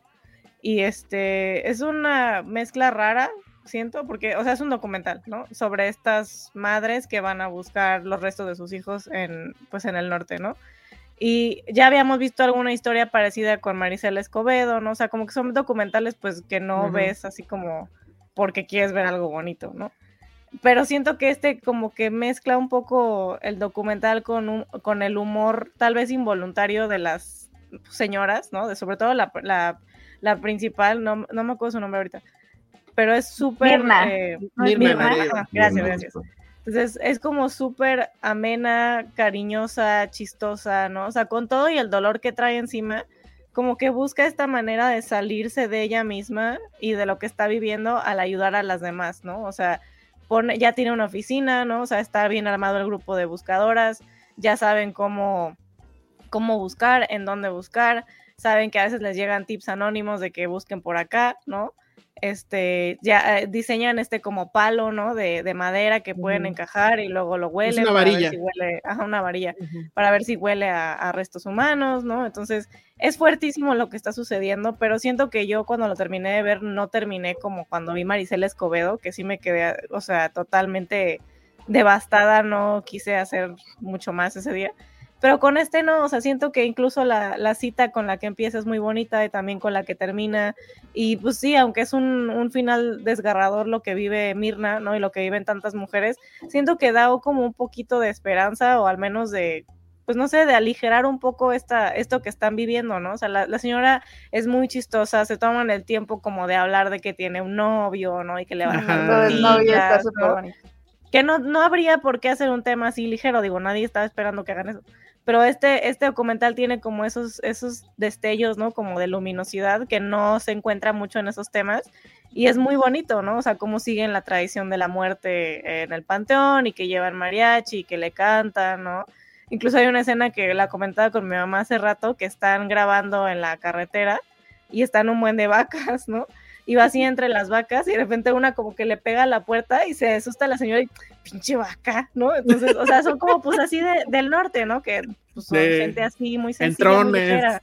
entrones, ¿no? Mal hablados y pues, o sea, hasta le dicen, mira, no hagas groserías que te, te están grabando, ay, ¿qué me importa? No Ah, sí qué". que me importa que me graben. Ajá, pues qué, pues tú grábale, no sé qué, ¿no? Este, entonces, eh, hay- hay- esta secuencia hay un momento que es de tensión porque al parecer, ya no me acuerdo si es un policía o ajá, que alguien se les acerca y parece Ajá. que los quiere detener y ella le dice al, Sí. al, al camarógrafo, no, tú sigue grabando, tú Pues sigue grabando. O sea, Le de dice, "Me repente se bajo". volvió No, la directora, de repente Ajá. se volvió la directora del documental, es increíble, grabando, es sí. realmente increíble. Sí, entonces vale muchísimo la pena, me da muchísimo gusto que ya lo estén trayendo a cines, porque fue como que muy, ¿no? O sea, muy poquitos la pudimos ver justo porque gente como ustedes nos decía de que, ah, pues véanla, ¿no? Pero ahorita que ya está en el cine, de verdad aprovechen si no la, si no la han visto, es, es fantástico. ¿Tú cómo lo viste, Alan? La, la viste pues hace ratito, de hecho, ¿no? Sí, justo a mí, desde que ustedes la platicaron, me llamó mucho la atención esta parte que comentaban de que independientemente de lo que estaban viviendo estas señoras, como que aún así no perdían como su esencia propia, ¿no? Como esto que decía Jimena, de que este como humor involuntario, o sea, fue lo que me llamó la atención porque fue como, de una u otra forma, como que le bajaron la crudeza a una, a una cosa que es bastante complicada aquí en México. Y aparte, a, a mí me suelen gustar mucho estos documentales que, es, que hablan, que tienen como temáticas autogestivas. Me remití un poquito como a este documental Ay, ¿cómo se llaman? Llévate mis amores, es de donde las señoras Ay, que llévate lanzan, mis amores. estas señoras que también cuidan eh, y les dan, alimentan a los, a los migrantes que se van en la bestia y todo eso, como que me latió mucho, o sea, como que me suelen gustar mucho este tipo de temáticas donde literalmente es el pueblo quien tiene que moverse cuando no encuentran quien les ayude. Entonces esta parte me, me pareció muy, muy interesante. O sea, hay una parte en la que ellas incluso vienen aquí a la Ciudad de México a ver si les pueden echar una mano y dicen como de, bueno, pues ya vimos que, que no va a suceder, entonces, pero, pero la lucha sigue, amigas. Entonces, o sea, como que esta parte sí me latió bastante. Y, y se, y se van por tacos, ¿no? Y se van como a comer y se pierden unas. O sea, no estaban. Sí, sí, sí. Sí, creo que, eh, eh, eh, creo que esa es la, la- la parte eh, que sí nos sorprende de este documental, ¿no? Porque lo sabemos, no son temas que usualmente nos guste ver, porque pues, eh, eh, pero bueno, también está esta otra cosa que pues yo siempre lo he dicho, no, no quieres verlos, está bien, pero pues vivimos aquí. Y, y el mismo, ella misma, Mirna, lo dice en el documental, yo viví en mi burbuja, como todos nosotros vivimos en nuestra burbuja y le pasó lo que le pasó a ella, bueno, pues este, su hijo lo desaparecieron. Y entonces la realidad cambia. Y yo creo que el- si hay algo que puede hacer el cine es justamente ser este vehículo para ver otras realidades. Y, que, o sea, y, y si podemos imaginar realidades tan fantasiosas como cualquier otra película de superhéroes, ¿por qué no darle chance a ver otra realidad que está aquí a, a dos cuadras? Porque desgraciadamente está aquí a dos cuadras el Estado mexicano sigue sin, sin hacer lo que debe, porque esa es la gran tragedia. El Estado mexicano no está buscando a estas personas. Tienen que ser sus mamás, ahora que es 10 de mayo, las que tienen que salir y buscar a sus hijos. Esa es la parte trágica, Vaspen. No, no, no, estoy completamente de acuerdo con eso, o sea, como de- me acordé, me acordé de esto de que el punk no ha muerto, son las mamás, o sea, porque Sí, son, sí son las mamás aquí en, en México, o sea, están haciendo estas cosas y obviamente son documentales por lo regular que son- suelen ser muy crudos, ya sabes, como que ves el dolor de primera mano y todo, pero incluso eh, dentro de este pues género, llamar, por llamarlo así, siento que eh, se nota en Te nombré en el silencio, creo que lo, o sea, creo que tiene que ver con lo que estaban platicando todos, esta intención de justo no hacer eso, como de no irte a, o, o no mostrar absoluto, porque imagínate, de todo lo que filmas, no todo entra a la película. Entonces tú puedes contar una historia en donde sea escena tras escena tras escena de ella llorando, gritando, porque imagínate cuántas escenas de dolor no hay, ¿no? Este, pero eso sería un poquito ser estridente y tremendista y, y no, y, y también como que no, eh, pues es, es como, como extraer, ex- extractivista, ¿no? Como de extraer el dolor de estas personas para conmover y un poco como que cae en el morbo, etcétera. Pero como que aquí sí se nota una intención de no contar esa misma historia, sino que obviamente sí mostrar momentos de dolor, sí mostrar esto, pero también mostrar que estas mujeres pues son mujeres de carne y hueso y ella tiene a su novio y comen huevos este cocidos eh, de lunch y se pone sus tacones porque ves que hasta se regresa Ah, sí, porque sí. se quiere ella ella sale a escarbar en la tierra en sus tacones porque es parte de su personalidad, o sea, como que también esta idea rompe ¿Te tocó? con la ¿Te tocó No, entrevistarla? ¿Te tocó tocó entrevistarla ahorita? ahí ya no al, al Oh. director. Este, Es y que me dijo que ella- eso sí era un problema, o sea, como de que sí hubo muchos momentos que dijo, no, es que para qué vuelvo a poner esto, si ya quedó claro que están en dolor, como para qué pongo otra vez a sus, a sus rostros desencajados llorando, si, si ya puse este momento de dolor, o sea, como que sería de nuevo explotar el dolor, explotar el dolor, y, y ese es el problema a veces de ese tipo de trabajos, ¿no? Que nada más es llegar, poner la cámara eh, ponerle la cámara a alguien que está viviendo un dolor terrible y ya, hacer tu documental con, con ese dolor. Y eso es como, como muy... Facilón. pues, Facilón. Es flojo, facilón, pero también como extractivista, creo. Y, y te nombré en el silencio, sí se nota que no se quiere ir por ahí. O sea, como que también quiere mostrarte un poco de luz y también un poco de luz a través de, pues sí existen estas personas organizadas fuera del Estado, ¿no? Fuera de las instituciones que están logrando cosas a través de esa organización. Y creo que eso también es luminoso. O sea, como que. Totalmente. Es, es, un, es un documental que te da esperanza al final. Ajá. O sea, porque y ahora que, pasó la pandemia, es este tema de todos pudimos o no, tal vez, pero pues creo que prácticamente todos perdimos a alguien. Y ellas la, perdieron igual en, un, asunto pues de terror. Y, y el asunto es, digo, creo si tendría que haber una cierta moraleja, que obviamente el cine no debería dar moralejas, pero si quisiéramos extraer una, pues es este asunto de pues seguir luchando. O sea, no los vamos a olvidar nunca, a sus tesoros, como les llaman, porque ellos van a buscar a sus tesoros. Pero pues también la vida sigue y esta señora pues sí se da chance de tener al novio. Es un estudio de personaje porque la señora es en serio fascinante, muy simpática. Está esta parte donde para ir a buscar a su hijo en algún terregal, le vale madre y se pone unos eh, tacones este, buenísimos que luego ya los trae en la mano. Pero no va a dejar de vestirse guapa. y por eso ella. decía si ya la habías entrevistado, porque se puso una playera, una blusa que decía Vogue por todos lados. Y dije, no mames, está tremendo, tremendo, tremendo esto. O sea, para la entrevista. Para las entrevistas de medios de hace dos días. Sí, increíble, increíble, increíble. Esto, y, y- y la verdad yo se los recomiendo muchísimo porque sí tiene esa, e- e- ese balance entre te voy a mostrar una historia que pues es trágica per se, pero te voy a mostrar la luz de la tragedia que sale de esto. Y es justamente estas señoras este, que pues, son fabulosas, que de alguna otra forma probablemente nunca las hubiéramos conocido, aunque de repente pues salen en el periódico y este gobierno también medio se acercó con esa tibieza que lo, caracteriza, pero pues bueno, yo y le pregunté, ¿no? O sea, ya necesitan ustedes al gobierno, creo que ya ni lo necesitan, ¿no? Manuel Nuente dice en dónde se puede ver, va a estar en salas, va a estar en bastantes salas aquí Lo en la de ciudad. Ah, perfecto. En- y dice Cinemex en Cinépolis Diana, Cinemex CNA, Cinemex Reforma, Cineteca Nacional, de Cinema IFAL, La Casa del. Cine, Cine Tonalá Roma y CCU UNAM. perfecto. Y no sé si en los estados va, va a ser este. También, ahí está la lista de los estados. Perfecto. Está en, Edom- en Estado de México, Jalisco, Sonora, Sinaloa, Morelos, Coahuila, Eso. Nuevo León, Guanajuato y Guerrero. Pa- Muy Por ahora. bien, por ahora, exacto. Em, y bueno, pues sí les recomendamos mucho que la vean. Eh, De mi, de mi entrevista, sí va a salir aquí en Filmsteria, en el canal, eh, yo creo que el viernes, para que la chequen. Yo sí entrevisté a, a ella y al, y al director.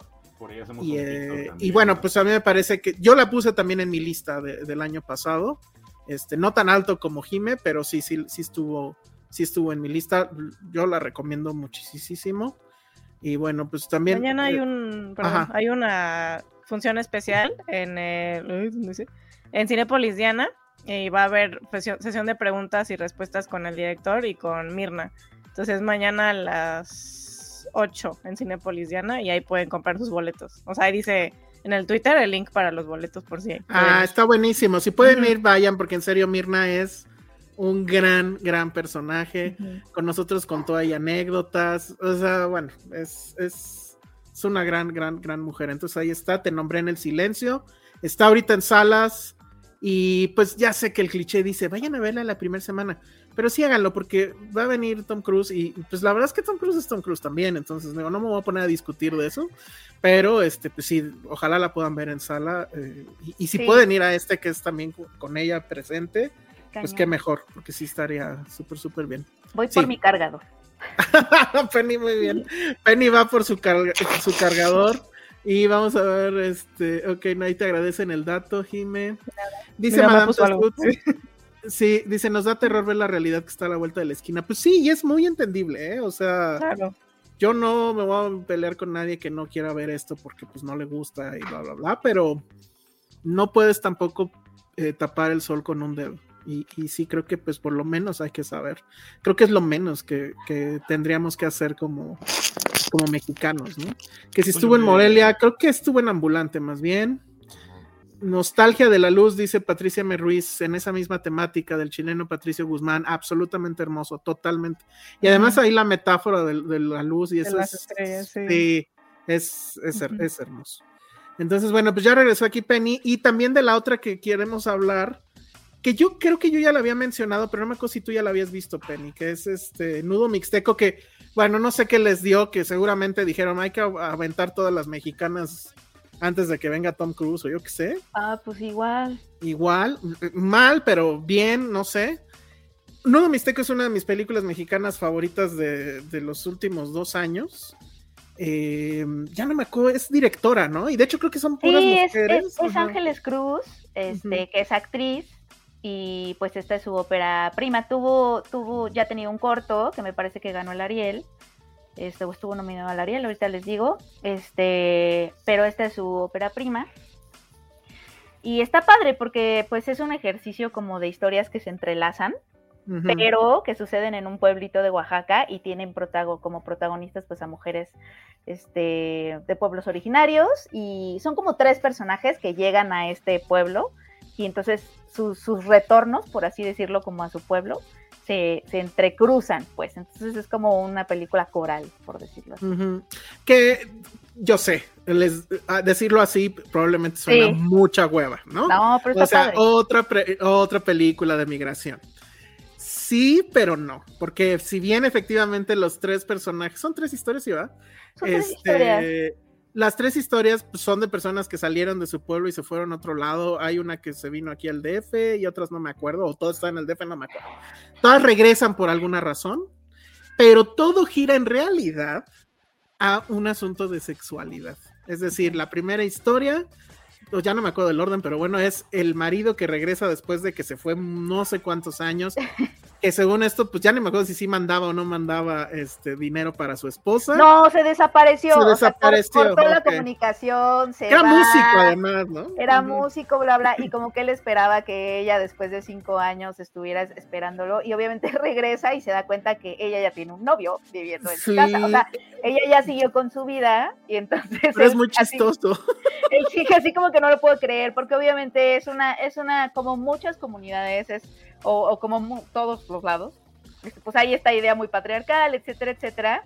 Este, y, y es que es eso, lo que tú dices, Elsa. Ángeles Cruz en algún momento en Morelia hace unos años hablaba de que a ella se le hacía súper raro que los personajes femeninos indígenas, o sea, o que tienen Ajá. ascendencia indígena, los pre- representaban como seres asexuados, o sea, como que o eres la empleada doméstica en el cine, o eres la mujer sufrida, o eres la mamá abnegada y párale de contar, ¿no? O sea, como que parece que no tienen vida sexual, parecen que no tienen vida amorosa. Y entonces aquí son varias mujeres, varias historias que hablan sobre la libertad, la libertad sexual de, de las mujeres, ¿no? En, en este tipo de comunidades que además están presididas por un gobierno o asamblea local que tiene injerencia En esas este, cosas. En esas cosas. Entonces, Pero es muy chistoso porque es, imagínense la plaza del pueblo, todos hemos Ajá. ido a un pueblo y hemos visto la plaza, o sea, el- como el zócalo de ahí, y entonces están con los megáfonos, hoy va a haber asamblea para tratar el tema de este güey que regresó y su esposa y no sé qué, y entonces ahí van todos y entre todos deciden, no les voy a contar qué decide porque creo que todavía es muy cagado, pero el, el tono de la película me encantó porque al final son historias igual que pues nosotros vivimos en esta burbuja de ciudad, que son historias que sí podrían estar sucediendo en otro lado, pero no tienen el tremendismo, de nuevo, ese es el asunto, ¿no? No tienen el tremendismo de la migración y no sé qué, sino al contrario, hablan de sexo. La otra historia es de una chica que creo que tiene que regresar a su pueblo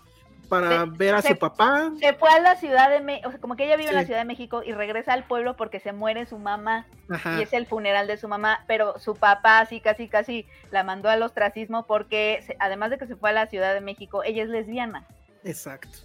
Y obviamente su papá, pues de pueblo y todo, pues no lo ve bien eso. No lo ve bien. Entonces, y la otra ya no me acuerdo exactamente, porque ella era. Ah, eh, la otra está tremenda porque es de una mamá que, que trabaja fuera de ese pueblo y Ah, deja a me su hija cuidando como con su mamá, ¿no? Con su, la abuela. Y le habla a la abuela, ah, porque y ella tiene su, ella tiene a su novio igual, ¿no? Tiene relaciones con él, o sea, vive una vida como tiene como su puesto en un mercado y, y así es como manda dinero a su hija, pero tiene como su novio, etcétera, y le llama, la mamá le dice que su hija está muy mal, que porque no ha, no ha querido comer. Entonces cuando se, cuando regresa se da cuenta que algo grave le está pasando a su hija. Y este, y, y- y lo que me gusta es que esa historia balancea muy bien la de la señora que, que la asamblea tiene que decidir, así como Salomón. Este, qué va a pasar en esa casa donde ya hay un señor extra. Se puede, parecer muy, muy, muy machista, o sea, obviamente, ¿no? Ujú. como de por qué una asamblea tendría que decidir si, la- por- si la señora hizo bien o mal, no sé, que metió a un- a- que tiene otro novio, ¿no?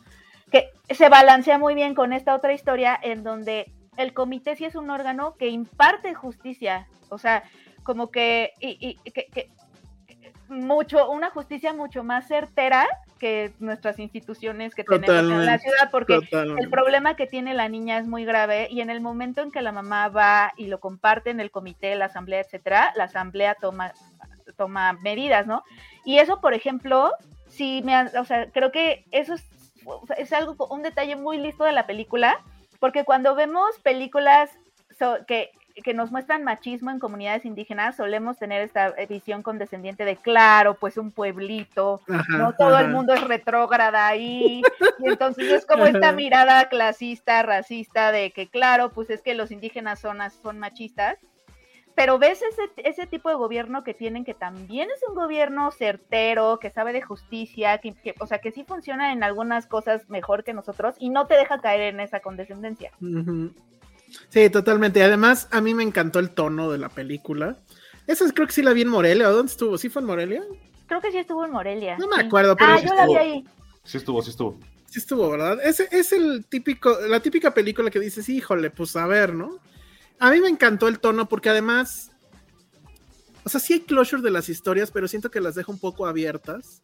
Ah, Y ya llega un momento, yo llegué a un momento en que dije, güey, si esto lo hiciera en serie, yo estaría ahí. Porque las tres películas, las tres historias me encantaron. Las también. tres historias son interesantes, te enganchan, están muy bien actuadas.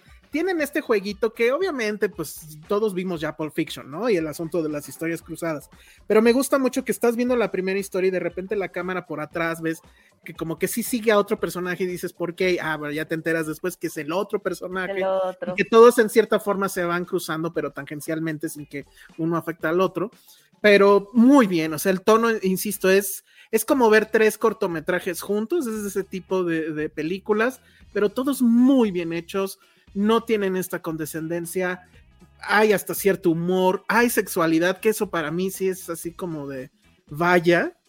Y- y bueno, pues sí, son migrantes, pero tampoco tiene que haber este, o sea, la tragedia no es la migración, sino lo que pasa con las familias y lo que pasa con la sexualidad, ¿no? Que va desde la tercera claro. historia, que es horrible, hasta la primera, que pues la verdad está bien Sí. cagado. Pero Este esa historia, esa historia del señor que no puede creer que es su esposa, pero es como de, y ella así de, pero es que te fuiste cinco años, o sea, y no hablaste conmigo ni nada, o sea que, y él, y él está así como, de, no, pero es mi casa, y o sea, sí, es una cosa Y así, es Noé Hernández, ¿no? El actor, que lo hace fabuloso. Porque Y luego además- es músico. de que ella se quedó sentada esperándolo, o sea, él no tiene duda cuando llega al pueblo, además todavía se tarda en llegar a su casa porque se va a echar una cerveza, sus está ah, sí, súper seguro, o sea, no, no crean que llega, se baja del camión Y- se va y corriendo a su casa. No, todavía se queda en la fiesta patronal, se va a, tomar una Se cerveza. echa un palomazo. Se echa un palomazo, o sea, todavía se tarda en llegar a su casa porque de verdad está más que seguro que su novia, su esposa, su mujer está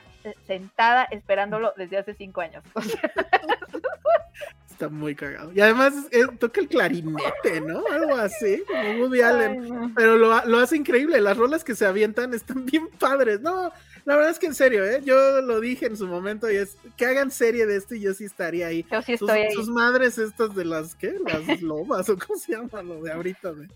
Bueno, no sé, pero yo sí estaría en esto. Se llama Nudo Mixteco. Se supone que se va a estrenar esta fin de semana también. No, no, ahí sí no sabemos salas, no, no sé ni siquiera quién distribuye, pero sí fue de mis películas favoritas de, de ese Morelia y de mis películas favoritas mexicanas, este, junto con eh, Te nombré en silencio, la verdad es que las recomiendo mucho y deberían de, deberían de verlas.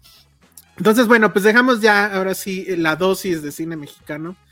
Y nos vamos a una cosa que yo no he visto, no sé si Penny ya vio o no sé si Alan ya vio.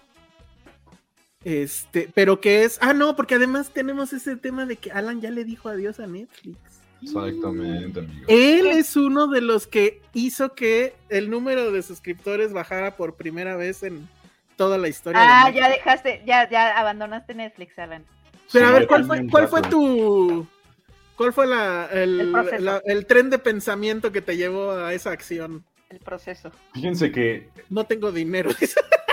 de entrada, es que de entrada eso. Por lo sea, regular, es que por lo regular ese es el proceso. Por lo regular todo Es empieza ahí, pero bueno. Aquí en mi casa tenemos HBO, tenemos Star, tenemos Disney, teníamos Netflix, teníamos Amazon, pero llegó un momento en el que ya yo es que yo realmente yo solo uso HBO. Mi hermano de vez en cuando usa HBO y Disney.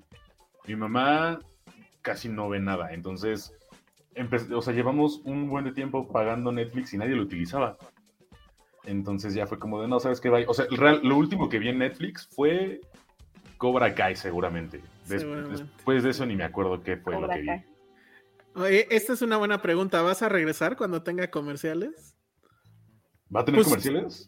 Pues Sí. es que está la. Está muy fuerte la, el rumor de que ante la debacle, que siento que no es tampoco una debacle, digo, teniendo tanta competencia, pues perder. Siento que sí estás, está haciendo súper drama. Aunque, aunque leí un artículo, no, ahorita lo digo. Netflix haciendo super drama. Super drama y todo. No, es que mira, sí leí un artículo en este. No, no lo leí, me lo contaron. no es lo mismo. Pero me, pero me gustó la premisa de que decía que, eh, que en Hollywood a nadie se sintió mal por, por Netflix. O sea, como que todo el mundo medio le dio gustito, así como de. "Ah", qué bueno. porque Netflix ya estaba muy arrogantito. Perdónale, Alan, te, te interrumpí, pero sí me dio, me dio, o sea, como que nadie. Ah, tú nadie eres de esas. No, Tú es como eres, de, como de nadie se siente mal por ti, Netflix. O sea, y tú eres de esas, Penny, no lo niegues. nadie, alguien, alguien Fuiste- se siente muy mal Fuiste por Netflix. MS de que está así. Y, y por atrás. No, o sea, yo veo Netflix, me gusta Netflix, pero pues obviamente nadie se siente mal porque le entren unos, o sea, menos millones de los muchos que le entraban. O sea, Muy bien. Pues entonces tú, Alan, dijiste, va- o sea, hiciste un concurso y, y Netflix perdió. Sí, aparte, por ejemplo, también tengo Apple TV, tenemos por ahí otros servicios de streaming, entonces ya fue como, no, es que es mucho. Dice Luis Te- ya que son ya mucho demasiados. comiendo, comiendo pan enfrente de los pobres, dice. Sí, entonces fue como de, o sea, prioridades, no puedo pagar tanto, prefiero ya decirle adiós a, por ejemplo, ya igual dejé de pagar Prime, saludos Mm. si nos van a patrocinar. Ya tampoco lo pago porque, o sea, ya no hay forma de... Pero los envíos, la verdad es que uno está en Prime por los envíos. Pero es que ahorita he estado utilizando más Mercado Libre Ah, no. y, por ejemplo, hay una promoción que justamente Mercado Libre, y esto no es un comercial, amigos, pero... Debería. pagas- A ver si ya nos Ojalá. patrocinas Mercado Libre. Mercado Libre tiene una opción de que tú pagas tanto al mes y te hacen como un descuento para Disney y Star, por eso lo tengo. Entonces, Ah, mira. sí, Rocío. González dice igual que Alan, desde enero estoy a gusto sin Netflix, estoy esperando acumulación de contenido contadito para ver el próximo mes. Lo contrataré un mes solamente y luego en diciembre otra vez y así. Creo que es una gran estrategia, la verdad. O sea, uno lo tiene, yo sí lo tengo más por chamba que otra cosa. Deberían de darme la cuenta de prensa, pero bueno. Y Justo le la- recuerdan, Adelante. no, es que le recuerdan a Penny que ya viene Floris Lava 2. No manches, ahí estoy, Hugo. O sea, esa es la razón por la que. No, la verdad es que yo sí lo tengo a Netflix porque, pues sí, necesito chamba. Y, bueno, tengo que ver chamba y, y así, pero de Flores Lava es una de mis razones número dos. Uno. Oye, aquí te dice algo bien feo, Iván Chimal. Dice, yo igual, igual, estoy pagando Netflix a lo pendejo. Bueno, tú ya no lo estás pagando a lo pendejo. Pero... Todos los demás sí. Pero justo la serie de la que vamos a hablar ahorita sí sería una razón, solamente por pura curiosidad, para entrar a ver Netflix otra vez. Nada más un mes y a ver qué ¿Cuál hacemos. es? Jime, háblanos de. Dice. Javier Espinosa justo lo mismo. Netflix valió la pena este mes por Heartstopper, la serie que yo intenté ver y a los 10 minutos desfallecí por una sobredosis de cursilería. Ah, ¿por qué? Pero Jimmy Lehman está aquí para explicarnos qué onda con Heartstopper. Su texto está en filmsteria.com y es uno de los más leídos estas dos semanas. Entonces era necesario que viniera y nos explicara por qué todo mundo está vuelto loco por Heartstopper. Sí. Gracias por la invitación. Pues sí, vengo, vengo a defender el honor de Heartstopper. De ¿no? Heartstopper, perfecto. Me pasó lo mismo que, que a ti, Elsa. O sea, los dos primeros episodios dije, ay, no lo sé. O sea, como que siento que no soy el target, ¿no? Pero ya después del, del tercero, ya como que agarra como que, y empieza, empieza muy, muy raro, o sea, como que muy X. Pero ya después agarra como más, más poder, ¿no? Las diferentes historias. Y pues bueno, básicamente es un- una historia de adolescentes británicos. Está basada en un cómic web, ¿no? Que primero salió de que en Tumblr. Este, la, la autora se llama Alice Ousman, tiene 27 años. Y este, y lo empezó a sacar en Tumblr. Y pues la gente le gustó y no sé qué. Y luego sacó un Kickstarter para que la sacara como impresa en novela. Y ya en dos horas ya habían llegado como al, a la meta, ¿no? De dinero. Entonces la, la empezó a publicar ella sola y ya después la sacaron eh, alguna una editorial más famosa y luego ya hizo más libros y sigue la historia y etcétera, ¿no? Además Entonces, tiene tiene veintitantos años, ¿verdad? 27. Ajá. 27 y ahorita ya tiene serie. Fíjate, Ajá, exacto. Yo aquí. así de chingada madre que Educando estamos niños. haciendo aquí. Sí. Aquí están Este- los chavos, amigos, lo que decimos al principio. Ajá, ¿en qué Ajá. están los chavos? Están en. Heartstopper. Entonces es una serie, este, que pues uno pensaría que es como cualquier otra, porque es de amor, pero la cosa ahí es que es de amor, pero amor no, her- no heterosexual, ¿no? O sea, ya habíamos hablado muchas veces, ¿no? De que siempre hubo problemas para la comunidad LGBT de encontrar representación en la tele o en el cine, ¿no? O sea, y la que había era como muy escasa y bueno, sí estuvo Queer as Folk, ¿no? En su momento y pues cosas como Brokeback Mountain o lo que sea, ¿no? Pero no eran, o sea, uno no eran felices, ¿no? O sea, siempre había alguna tragedia, alguien muriéndose de sida, alguien que ya me, salía, me sacaban del closet, yo no quería, en fin. Y también no estaban, no estaban dirigidas a adolescentes, ¿no? O sea, por más que tengamos euforia y sex education, o sea, no es exactamente para adolescentes, o sea, no, de 13 a 15, no, no, o sea, como que ya son más grandes, ya se habla de sexo y ya dicen groserías y lo que sea, ¿no? Pero esta es justo como muy, muy inocente, ¿no? O sea, muy dulce, muy, no, no infantil, o sea, no así de que, que te pendejeen, ¿no? O sea, como que es una historia muy inocente. Y es simplemente la del primer amor, ¿no? O sea, que, que, que tanto se ve en, pues, en las películas y en, el- en las series heterosexuales, ¿no? Y nunca habíamos tenido, siento, ¿no? Una historia como esta que simplemente, pues sí, es, es cómo se vive el amor, pero no de una manera heterosexual, ¿no? Es un, Y- es un boy meets boy. Es un boy meets de un boy. meets girl, es un boy Exacto, meets boy. pero dentro de ese boy meets boy, o sea, hay otras historias de diferentes momentos de, de la pues de la cuestión de salir del closet, ¿no? O sea, porque también hay dos chicas que son lesbianas, ¿no? Una chica que es trans, un chico que a lo mejor es bisexual, no se sabe, ¿no? Entonces, como que hay, hay gente que está ya como saliendo del closet, o que ya salió del closet más bien como Charlie, que es el protagonista, ¿no? Que es un chico tímido, ¿no? Como que lo buleaban el año pasado y muy, muy soñador y, ¿no? Y él ya se entiende que alguien lo saca del closet en contra de su voluntad, pero pues al final del día ya se sabe, todos saben que es gay, ¿no? Y él se enamora de Nick, que es como la persona más heterosexual, dicen, ¿no?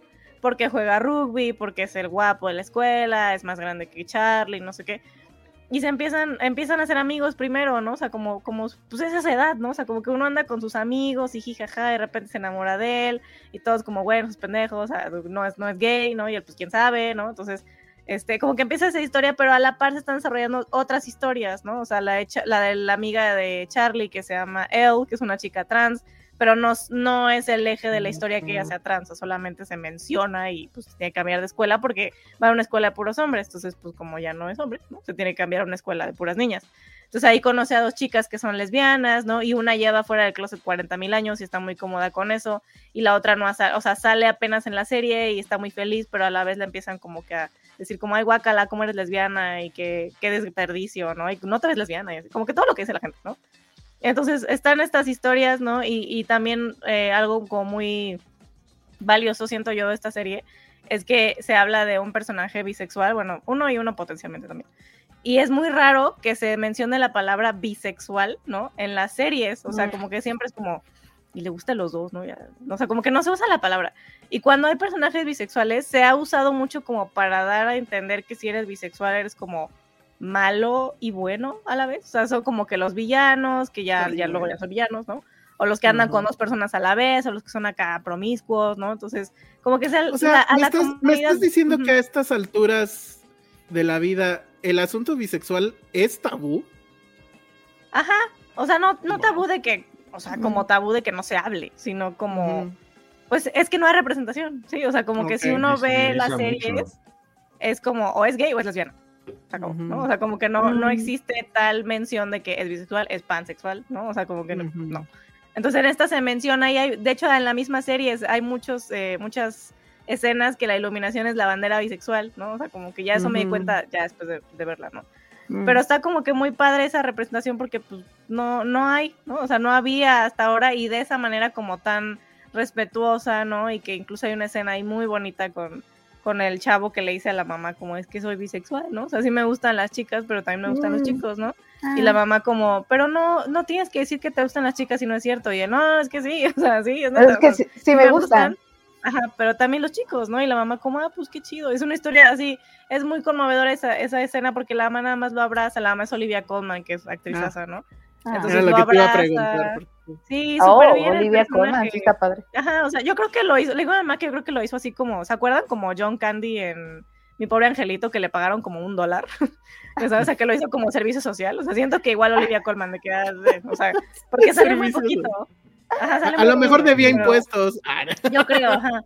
Pero cuando sale es muy conmovedor porque es una mamá pues que está ahí para su hijo, ¿no? Que también muchas veces se ve que es gay, pero la mamá no me quiere y no me acepta a mis papás, ¿no? O sea que sabemos que pasa, obviamente pasa, pero ¿por qué solamente esas historias se cuentan de la comunidad LGBT? ¿Por qué no puede haber una historia de cuento de hadas, ¿no? Entonces, pues lo que yo digo en mi texto en filmsteria.com, que es una historia feliz, ¿no?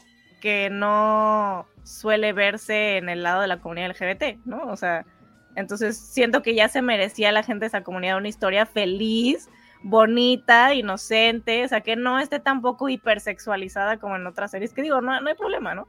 Pero en esta siento que incluso niños más pequeños la pueden ver, ¿no? O sea, de 13, 14, pueden verla sin problema porque no hay nada de que droga, sexo, palabras altisonantes. o sea, como que es muy. Ah, sí, exacto. Si no te gusta eso, pues no lo ves.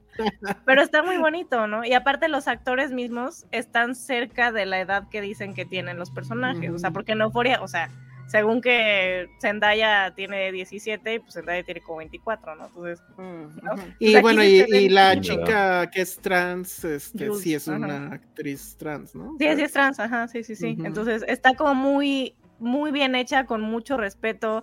El director mismo dijo, quiero que todo el elenco lo haga, lo conforme gente de la comunidad LGBT, lo, mayor, lo más posible.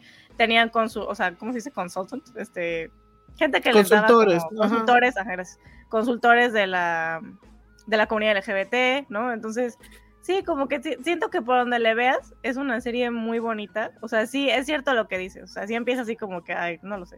Pero ya, ajá, como que ya después agarra mucho y tiene como que estas animaciones, como está, está basada en un cómic, como que tiene animaciones de que las hojitas, ¿no? Y de que como que ya que se van a dar la mano como que salen estrellitas así como chispitas, pues ese momento tan inocente que ah, no se, que no se, que no, inocente, que no se relaciona con la comunidad LGBT, ¿no? Que siempre es como de, Miren, ¿cómo estuvo? Sí, todo tiene que ser como provocador y...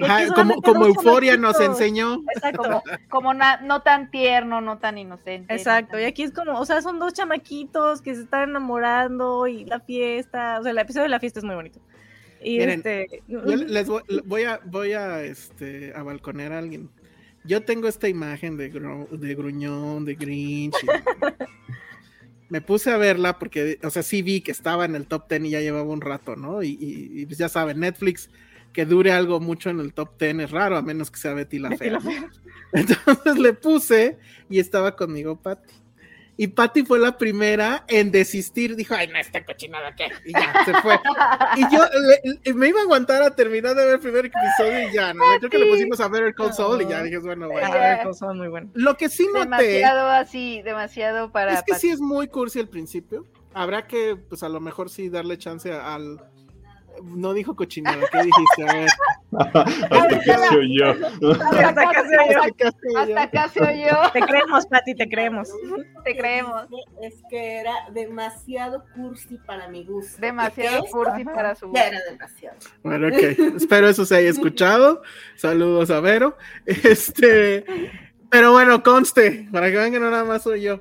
Pero lo que sí noté es este tono donde ya nada de estas cosas debería de arquear ninguna ceja, ¿no? Ujú. O sea, que este chico le guste a otro chico, pues X. O sea, que la otra chica le gusten chicas o, o lo que sea. Y eso me parece que es muy interesante. O sea, que, que haya ya estas series donde ya no sea a thing que Ujú. fulano de tal es gay. O sea, y, y- y que se recalque y que todo gire alrededor de su gay or whatever. O sea, no, o sea, es una historia de amor. Resulta que este güey quiere otro güey y pues ya, o sea, Ya, ajá. fin. ajá, vámonos para adelante y es el boy meets boy.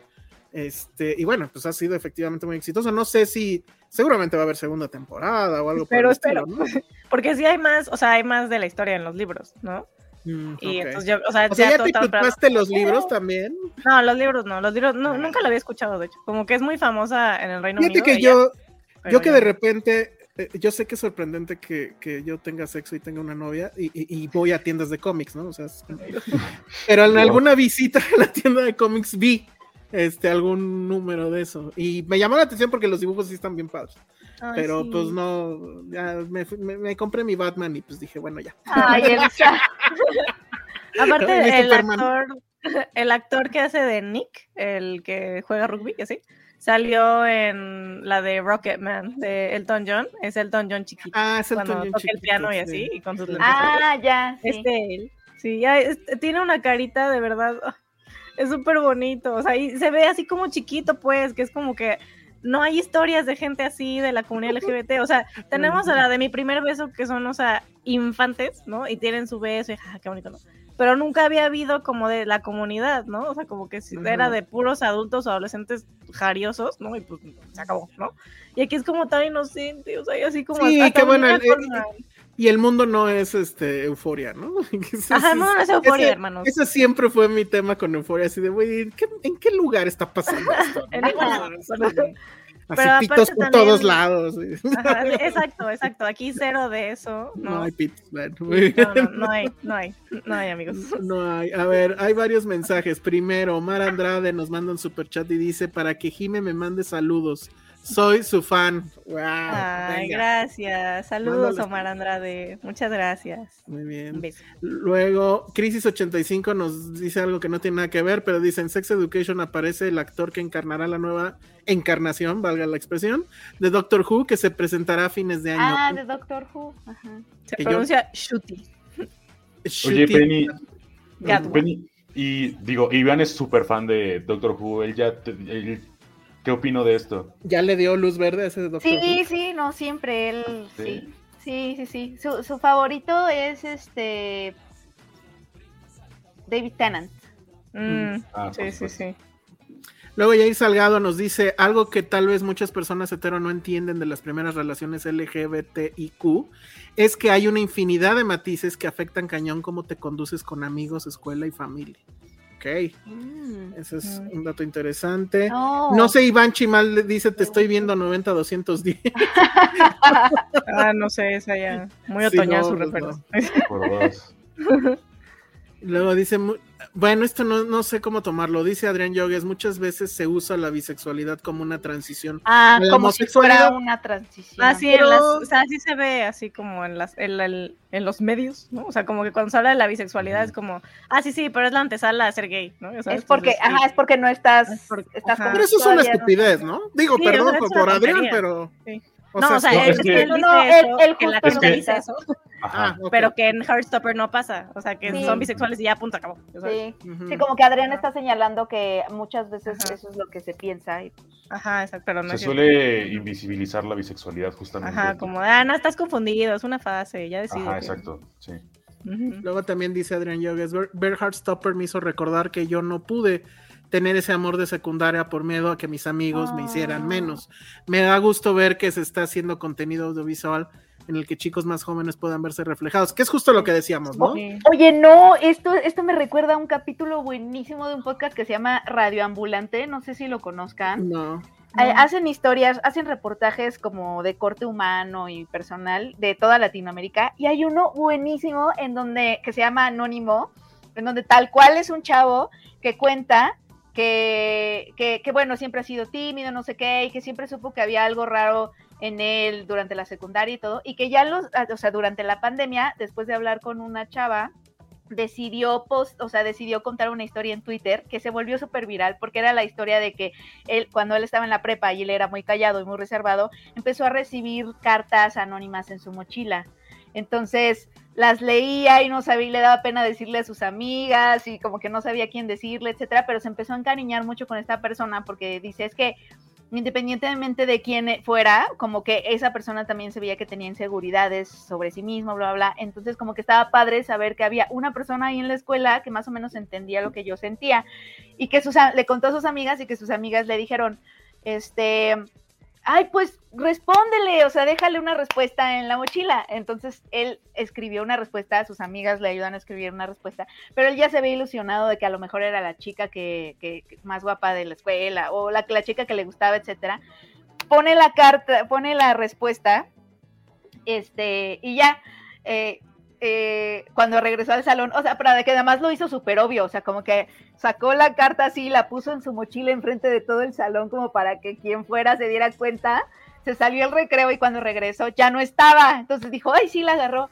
Y este, y entonces al, al, siguiente día él tenía una respuesta a su respuesta que era como de, bueno, pues, ¿por qué te parece si nos conocemos? No sé qué. Y se quedaron de ver en la parte de atrás de la escuela donde estaba sola, bla, bla, pero él tenía mucho miedo de ir porque, porque ahí solía ser, o sea, como que los gandallos de la escuela solían ocupar ese espacio para bullear a la gente. Entonces dijo, no manches, ¿qué tal que es una broma?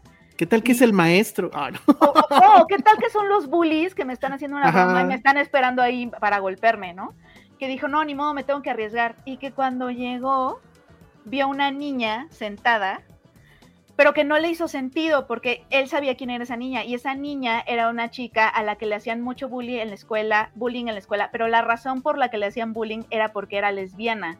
Entonces, en ese momento él supo que no podía ser ella y hizo la conexión y ella tenía un amigo gay que además era abiertamente gay en la escuela, o sea, este, eh, participó en, la, en, las elecciones para Reina de la Primavera, o sea, era alguien realmente notable en la escuela y que entonces hizo la conexión y dijo, no, es su amigo el que me ha estado escribiendo cartas y que entonces, como por estos miedos de los que habla Yair o, o Adrián, no me acuerdo quién lo planteó, entró en pánico y empezó como a portarse como, como de, no, no, no, dile a tu amigo que a mí no me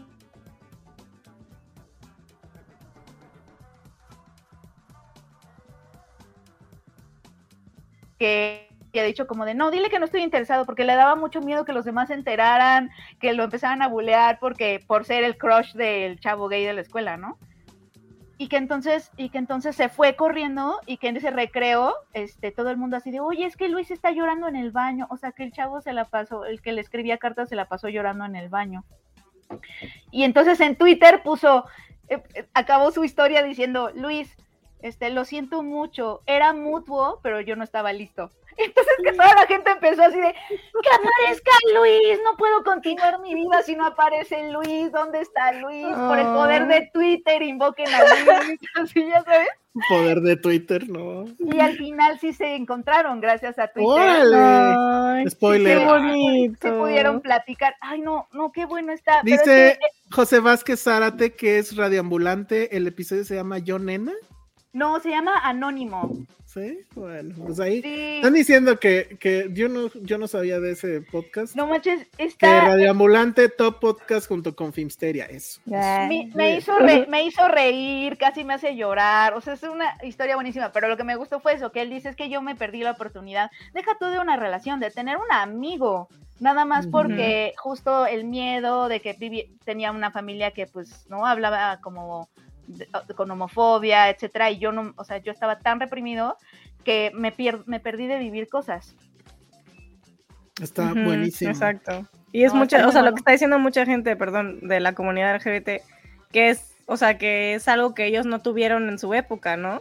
O sea, que es, a ellos les trae como, ¿cómo se dice? Como Sí, como que les da, les da la oportunidad de sanar, ¿no? A los que no vivieron eso en la secundaria porque pues no se podía y ver que ahora es algo como tan normal y que está en el top 10 de Netflix y que todo el mundo habla de la serie porque pues es, normal, ¿no? O sea, entonces como que da, da mucha esperanza y también pues para las siguientes generaciones pues normaliza, ¿no? Odio esa palabra, pero normaliza pues que así son las relaciones, ¿no? O sea, no, no todas son heterosexuales. Entonces pues creo que está ahí también el poder de, de la historia, ¿no? O sea, que a mucha gente le, le ayuda a sanar y a mucha gente la, la educa, ¿no? Justo dos comentarios. Iván Chimal dice, Heartstopper me recordó cómo en la comunidad se habla de una madurez tardía, por como muchas cosas que los heteros viven en la secundaria, los LGBT lo vivimos hasta la universidad. Ah, mira, como lo, late bloomer, ¿no? Ajá, en inglés. Ajá. Y Emanuel Rangel dice un poco lo mismo, dice, yo lloré mucho viendo Heartstopper porque en mi adolescencia en los noventas no podía decir Mira. nada, sobre todo en un bachillerato de puros hombres. Y sí, sí es cursi, pero es algo que no viví. Que no porque esas Ah, cosas las quieres vivir justo en esa época, o Claro. las vives en esa época de lo cursi, la cartita, lo inocente, y que justo Ajá. las personas LGBT, porque vivimos en el mundo en el que vivimos, no puedan tener esas primeras experiencias, este, pues sí, o sea, sí es algo que ha de pesar, o sea, bueno, o, o sea, complicar la existencia muchísimo, entonces está muy lindo eso. Está muy bien. Yo creo que Netflix ha de estar en friega haciendo la serie de la que, del episodio que contaste, seguramente. Y bueno, pues esto es Heartstopper, está en, Sí. Netflix. está en Netflix. Los episodios duran media hora, creo, ¿no? Media hora y son ocho. O sea, Eso, les va a ir claro. así. Sí. Oye, pero además Sí. está interesante porque por lo que entiendo es una serie que le habla mucho a jovencitos también, ¿no? Ajá, sí, sí, sí. está súper interesante porque ven lo que está pasando ahorita en Estados Unidos con esta ley que le, o sea, sus retractores le llaman Don't Say Gay, que es, Ah, de- sí. Claro, es sí, esta sí. ley que quiere darle como estos derechos, o sea, como que es una ley para dar- para que valora o que, que respalda los derechos de los padres de familia, pero este o su derecho a la educación sexual y que lo que hace es prohibir en cierto periodo escolar, pero como es ambiguo, también puede pasarse de ese periodo. Pero en cierto periodo escolar prohíbe que se tengan o que se abran conversaciones inapropiadas o, o sobre orientación sexual, bla, bla, bla, pero también como que lo dejan tan vago, o sea, eh, porque dicen de- de- del kinder a tercero de primaria, no, no, no la maestra ni la escuela, ni, ni los orientadores, por ejemplo, psicólogos de la escuela, etcétera, pueden abrir estas conversaciones.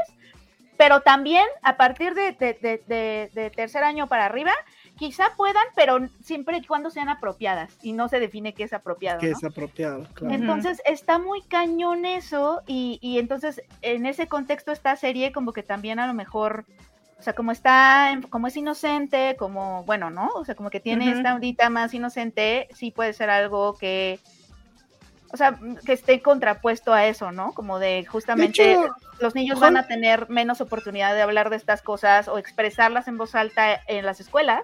Bueno, en, en algunas escuelas, distritos de Florida y así, pero que ya se está expandiendo hacia otros estados. Horrible.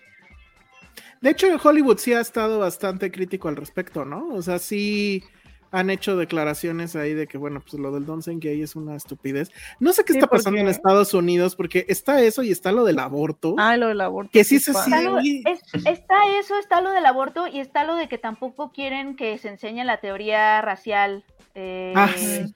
en las escuelas, o sea, que no, Wow. que- que- porque se considera antipatriótica, entonces no puedes, o sea, y, y se cree, se, se dice que crea división.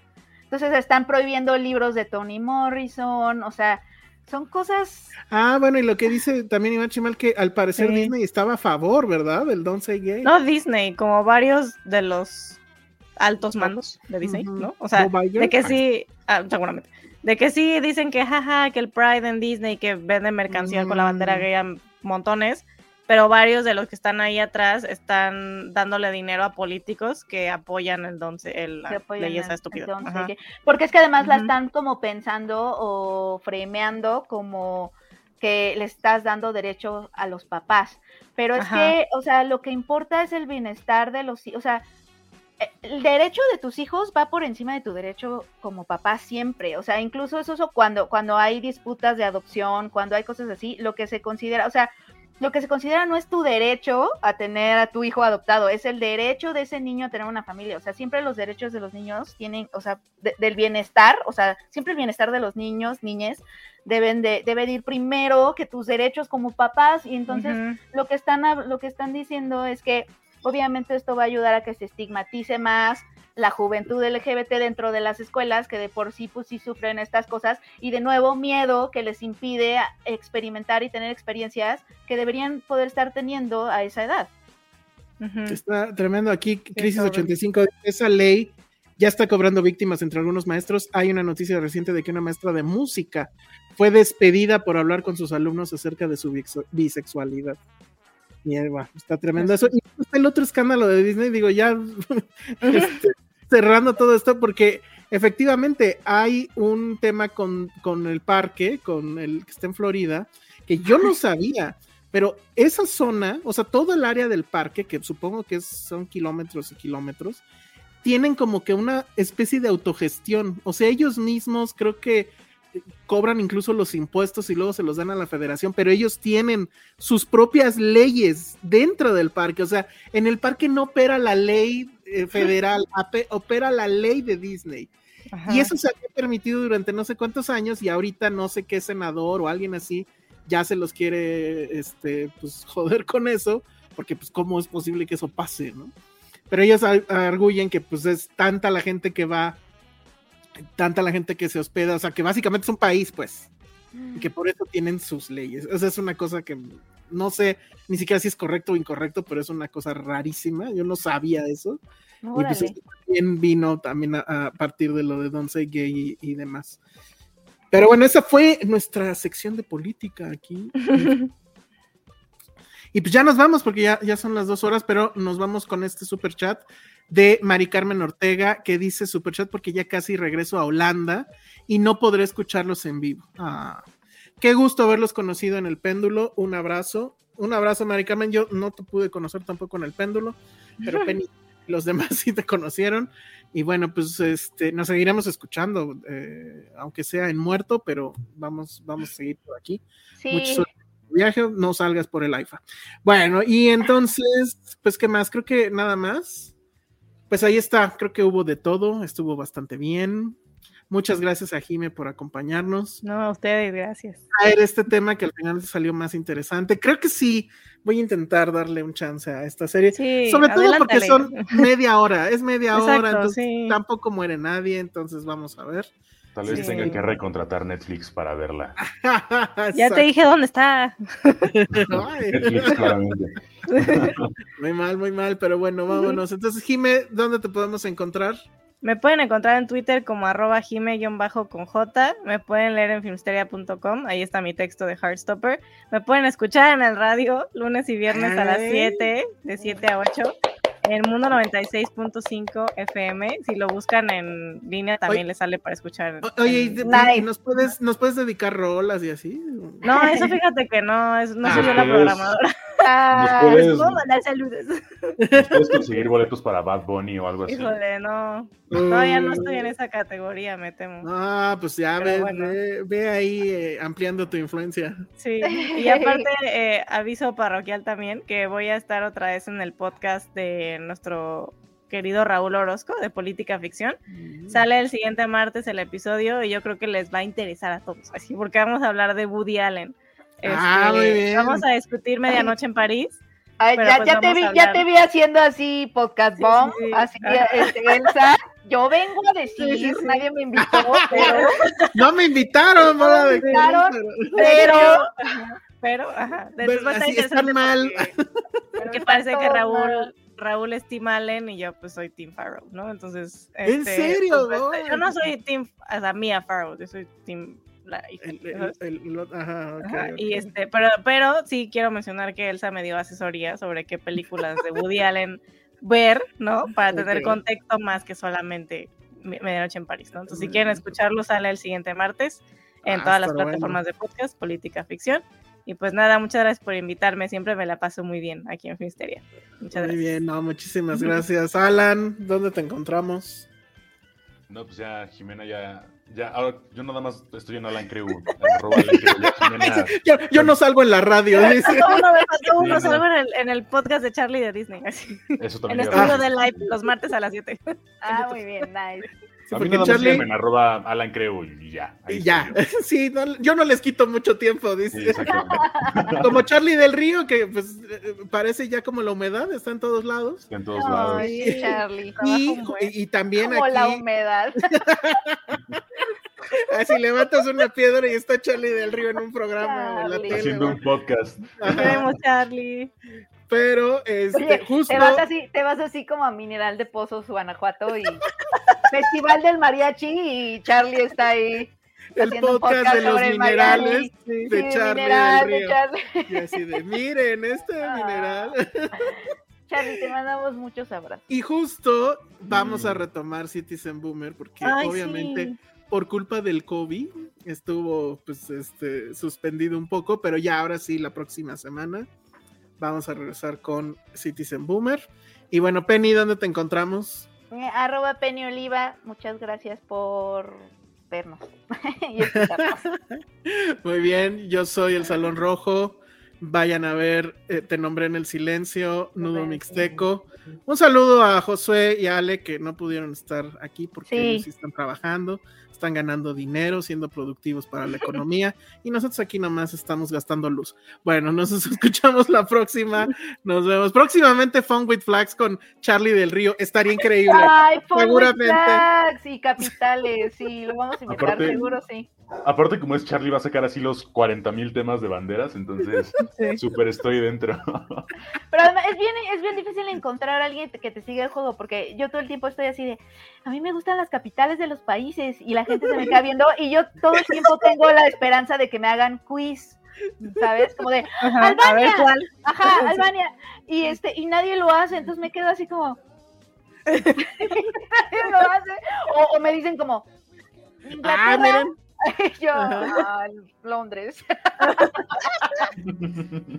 México. Yo soy pésimo para geografía y todo eso, soy pésimo. Javier Espinosa le manda este bonito mensaje a Alan.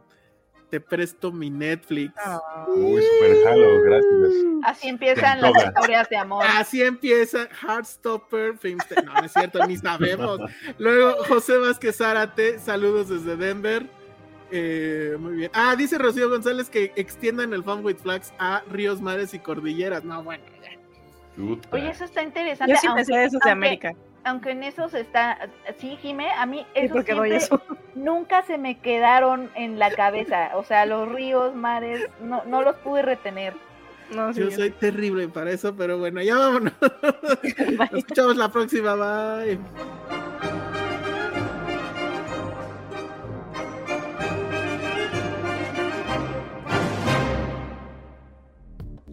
Dixo presentó Filmsteria con Penny Oliva, Ale Castro, Alejandro Alemán y Josué Corro.